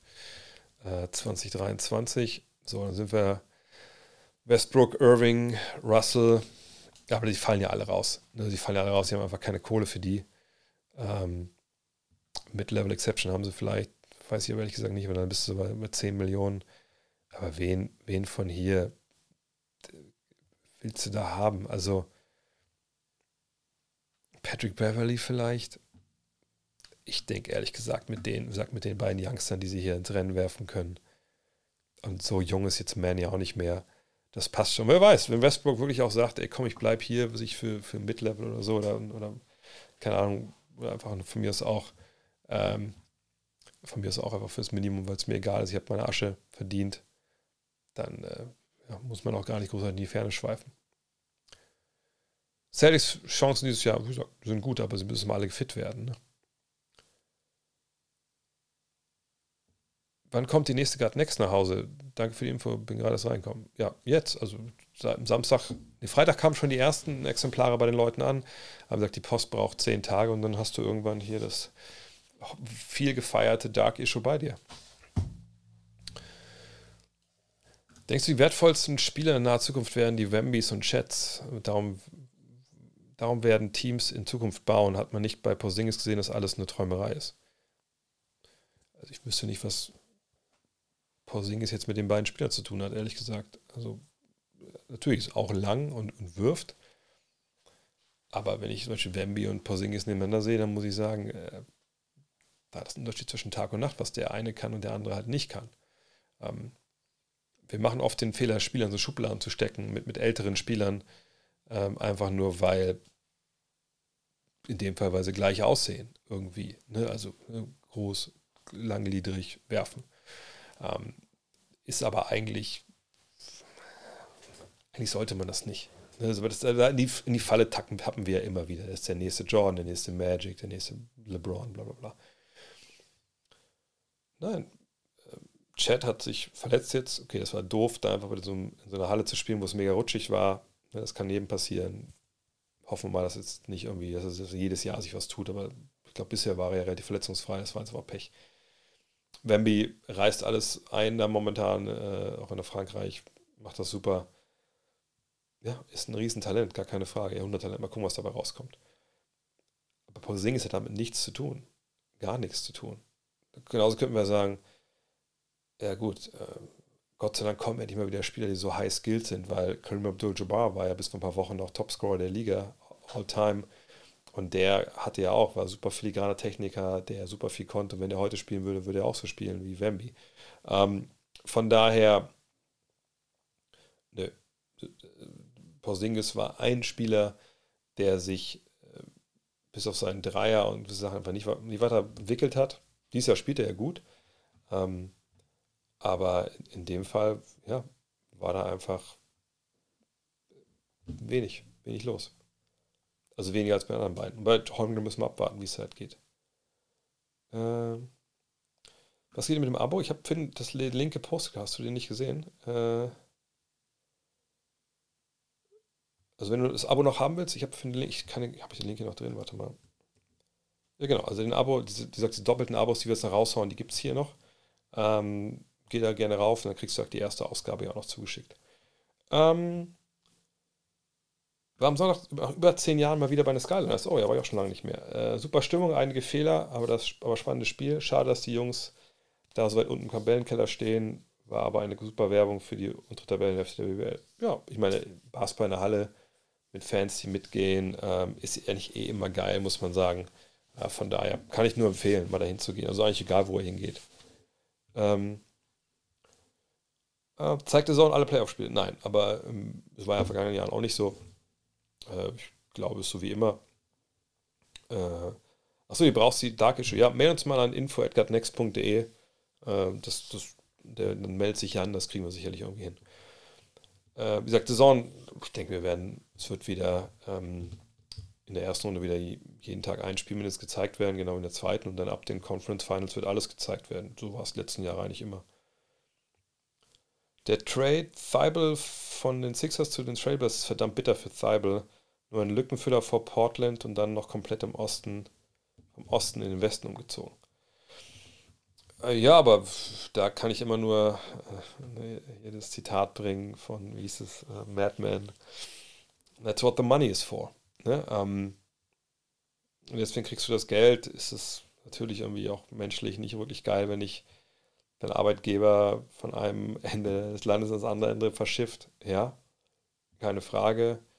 Ähm, Thibel spielt aber fast 30 Minuten. Ne? Also das ist ja eine viel, viel größere Rolle. Ich muss mal auf, kannst du hier mal gucken. Hat zwölf Minuten gespielt. Vorher war einfach dann wirklich jemand, den man, der, man kann Gedanken verschwendet, den spielen zu lassen eigentlich. Seine Zahlen, selbst die Dreierquote ist relativ gut, aber ich glaube, er war einfach zum Anfang wahnsinnig heiß. Ähm, und jetzt mal gucken, wie viel verdient er eigentlich jetzt gerade? Gucken wir aufs Geld. Das ist unser Rookie-Deal noch. Ne? Also er hat jetzt noch 2, 2 Millionen, 4 Millionen jetzt noch dieses Jahr und dann ist er, oder ist eine Teamoption dieses Jahr gewesen. Und dann ist er ja Restricted Free Agent. Mal gucken, was dabei rauskommt. Also von daher ist wahrscheinlich sogar eher gut für ihn gelaufen, dass er jetzt zumindest nochmal ne, viel spielen konnte, auch wenn es jetzt für die äh, Trailblazer selber nicht so richtig gut lief. Aber hoffen wir mal, dass er da gut unterkommt nächstes Jahr und dass er seinen Dreier irgendwie stabilisiert bekommt. Ähm, stand jetzt ohne Verletzung Darren Fox oder Trey Young, Jokic oder Embiid, LeBron oder Giannis, Morant und Beal, äh, bla bla bla. Achso, das war nicht ernst gemeint, die Frage, sehe ich gerade. Okay, dann nicht. Ähm, wie ist meine Meinung zu Pöltl? Finde, er hat sich sensationell entwickelt, spielt seit seiner Rückkehr extrem stark, seine Zahlen, jedes Spiel aktuell sind nahezu phänomenal, er wirkt spielerisch und wurfmäßig extrem verbessert. Ob er jetzt groß verbessert ist, weiß ich nicht, aber natürlich hat er jetzt eine Mannschaft mit, mit mehr Talent um sich herum, ne, wo er mehr Freiräume hat. Und ja, ich glaube, er wird immer noch unterbewertet. Ist ein guter Ringbeschützer, cleverer Typ. Ähm, wenn er als Scorer ein bisschen weitermacht, ähm, dann wäre das auf jeden Fall äh, für ihn auch wichtig. Er wird auch Free Agent, glaube ich, ne? Ähm, Stimmt es, dass sich Lonzo Ball die Knieoperation in Deutschland bei Müller Wohlfahrt machen lassen möchte, scheinbar Dennis Schröder ihm geraten ist, dort machen zu lassen. Davon habe ich nichts gehört, das würde mich jetzt auch wundern, weil er wurde ja schon operiert. Ich hatte nur wie gelesen, dass LeBron James, äh, dass er irgendwie, äh, dass Dennis dem empfohlen haben soll, irgendwie mit Müller Wohlfahrt was zu machen, aber ähm, ja, von daher keine Ahnung. Nee, bei Alonso Ball, nach meiner Information, was ich gelesen habe, hat jetzt das machen lassen. Und es ist ja auch, sag, hört einfach mal heute die Rapid Reaction, da erkläre ich ja wirklich im Detail, was da genau gemacht wurde. Es ist nicht, nicht so leicht, dass man einfach nur das Knie aufmacht und guckt da rein. Äh, Fox und March Madness, woran kann es liegen, dass ein Platz, 16. Platz einen Platz 1 schlägt? Die Leistungsdifferenz sind erheblich größer als in der NBA. Ja, das ist ja auch, also das ist aber auch bekannt. Ne? Also ich meine, wir haben in der, in der NCAA halt, das ist ja quasi eine NBBL, also ist übertrieben, aber das sind ja Jungs, die sind 18 bis was, 22, 23, College Kids. Ähm, es ist nicht mehr so, dass die besten Colleges, die Blue Bloods wie Kentucky, Duke, North Carolina, da die, äh, die Talente horten und der ganze Rest muss mit irgendwelchen Jungs zurechtkommen, die dann drei, vier Jahren in irgendeiner Anwaltskanzlei sitzen. Sondern, ähm, nee, durch das Transferportal, was ich nur beschrieben habe, ist auch ein bisschen ne, mehr Bewegung reingekommen. Und dieses Jahr ist es wahnsinnig überraschend, wie es so läuft, aber es war eigentlich das ganze Jahr auch ziemlich überraschend. Also ich glaube, wenn ich es richtig verfolgt habe, waren ja viele Number One Seeds, die dann Nummer 1 gerankt waren, die verloren haben während der regulären Saison. Uh, Purdue, die jetzt rausgeflogen sind, auch, hatten ja auch dann viele, viele Spiele am Ende verloren. Von daher, North Carolina ist gar nicht dabei gewesen beim Tournament. Äh, NCAA ist eh relativ volatil, muss man sagen, weil es eben junge Leute sind. Ne? Und ähm, das eben auch natürlich ein, ein, Spiel ist, was ein bisschen anders läuft. Ne? Ähm, ist nicht mehr so krass wie früher. Früher waren es noch 45 Sekunden pro Wurf und sowas, also richtig, richtig wild aber ja, die Upsets sind überraschend dieses Jahr, aber es ist einfach so, dass die NCAA ist ja auch nicht eine Liga. Hier hast du verschiedene Conferences, manche sind besser als andere. Und so im, selbst der College Champion, wenn du den in die BBL bringen würdest, die würden wahrscheinlich, äh, wahrscheinlich nicht in die Playoffs kommen. So, äh, NCAA-Team würde eine Euroleague nie im Leben in die Playoffs kommen, äh, würde auch nicht viele Spiele gewinnen. Ähm, von daher, das ist einfach, ne, das ist vom Level her relativ weit unten. Klar haben wir ein paar individuelle Könner, Bankero vergangenes Jahr zum Beispiel. Ähm, aber das ist insgesamt ist das ein Basketball, der so wahrscheinlich eher auf Zweitliganiveau ist, sage ich mal, was so von Deutschland aussehen. Ja, aber dafür war ja der Fragenstream heute auf hohem Niveau. Ähm, und äh, jetzt würde ich sagen, oh, die, Frage stellen wir nächste Woche mit den ganzen der oder der oder der oder der. Da, habe ich jetzt, äh, da bin ich jetzt auch ein bisschen zu müde für schon, ehrlich gesagt. Vielen Dank, dass ihr dabei wart. Ja, 10 nach oder kurz nach 11 jetzt. Nächste Woche geht es wieder weiter. Wenn ihr spät gekommen seid, keine Frage, das Ding äh, wird natürlich gepostet bei, bei YouTube. Äh, da gibt es auch immer jetzt den Podcast, Gut Next, wenn ihr so videoaffin seid und nicht unbedingt gerne auf die Ohren haben wollt. Ähm, könnt ihr es da auch mal nachschauen jetzt. Äh, und natürlich, ähm, ja, ist es auch wieder so, dass ähm, ich nächste Woche wieder sitzen werde, auf jeden Fall. Und wenn ihr mir einen Gefallen wollt zum Abschluss, wenn ihr followen wollt oder sonst was, äh, ich wäre euch sehr verbunden, wenn ihr auf, auf diesen äh, Link klickt, den ich hier gerade reingehauen habe äh, bei, bei, Twitch, weil das ist für so auch dem Sponsor hier, die das einfach alles möglich machen. Sehr, sehr wichtig, dass ähm, da Traffic draufkommt, dass ihr euch hier die T-Touch Connect Solar anschaut. Das wäre mir, würde wirklich eine Freude machen. Follow und Abo, alles auch natürlich gerne, gerne, very much appreciated. Aber das wäre eigentlich am wichtigsten. Von daher, vielen Dank, dass ihr alle dabei wart. Vielen Dank, dass ihr alle bei YouTube hier VOD geschaut habt. Gerne kommentieren, gerne folgen. All die ganzen Sachen, die mit dem Algorithmus helfen, damit die Leute eventuell das hier noch entdecken. Das wäre nicht schlecht. Das würde der ganzen Sache auch helfen. Und eine Sache, nicht, ich habe es nicht vergessen. Letzte Woche wollte ich ja eigentlich diesen Watchalong machen mit der Bill Russell-Doku. Das kommt höchstwahrscheinlich diese Woche. Da könnt ihr euch drauf freuen. Und natürlich könnt ihr euch auch über unser, euer Dark Issue freuen, wenn die Post euch noch nicht bedacht hat. Und äh, Jürgen, ich sehe dich gerade. Ich habe euch, ich habe auch äh, dem anderen Jürgen heißt er, ne? Auch, äh, ich glaube, ich habe euch zehn Exemplare geschickt in die Justizvollzugsanstalt. Viel Spaß damit. Haut rein. Ciao.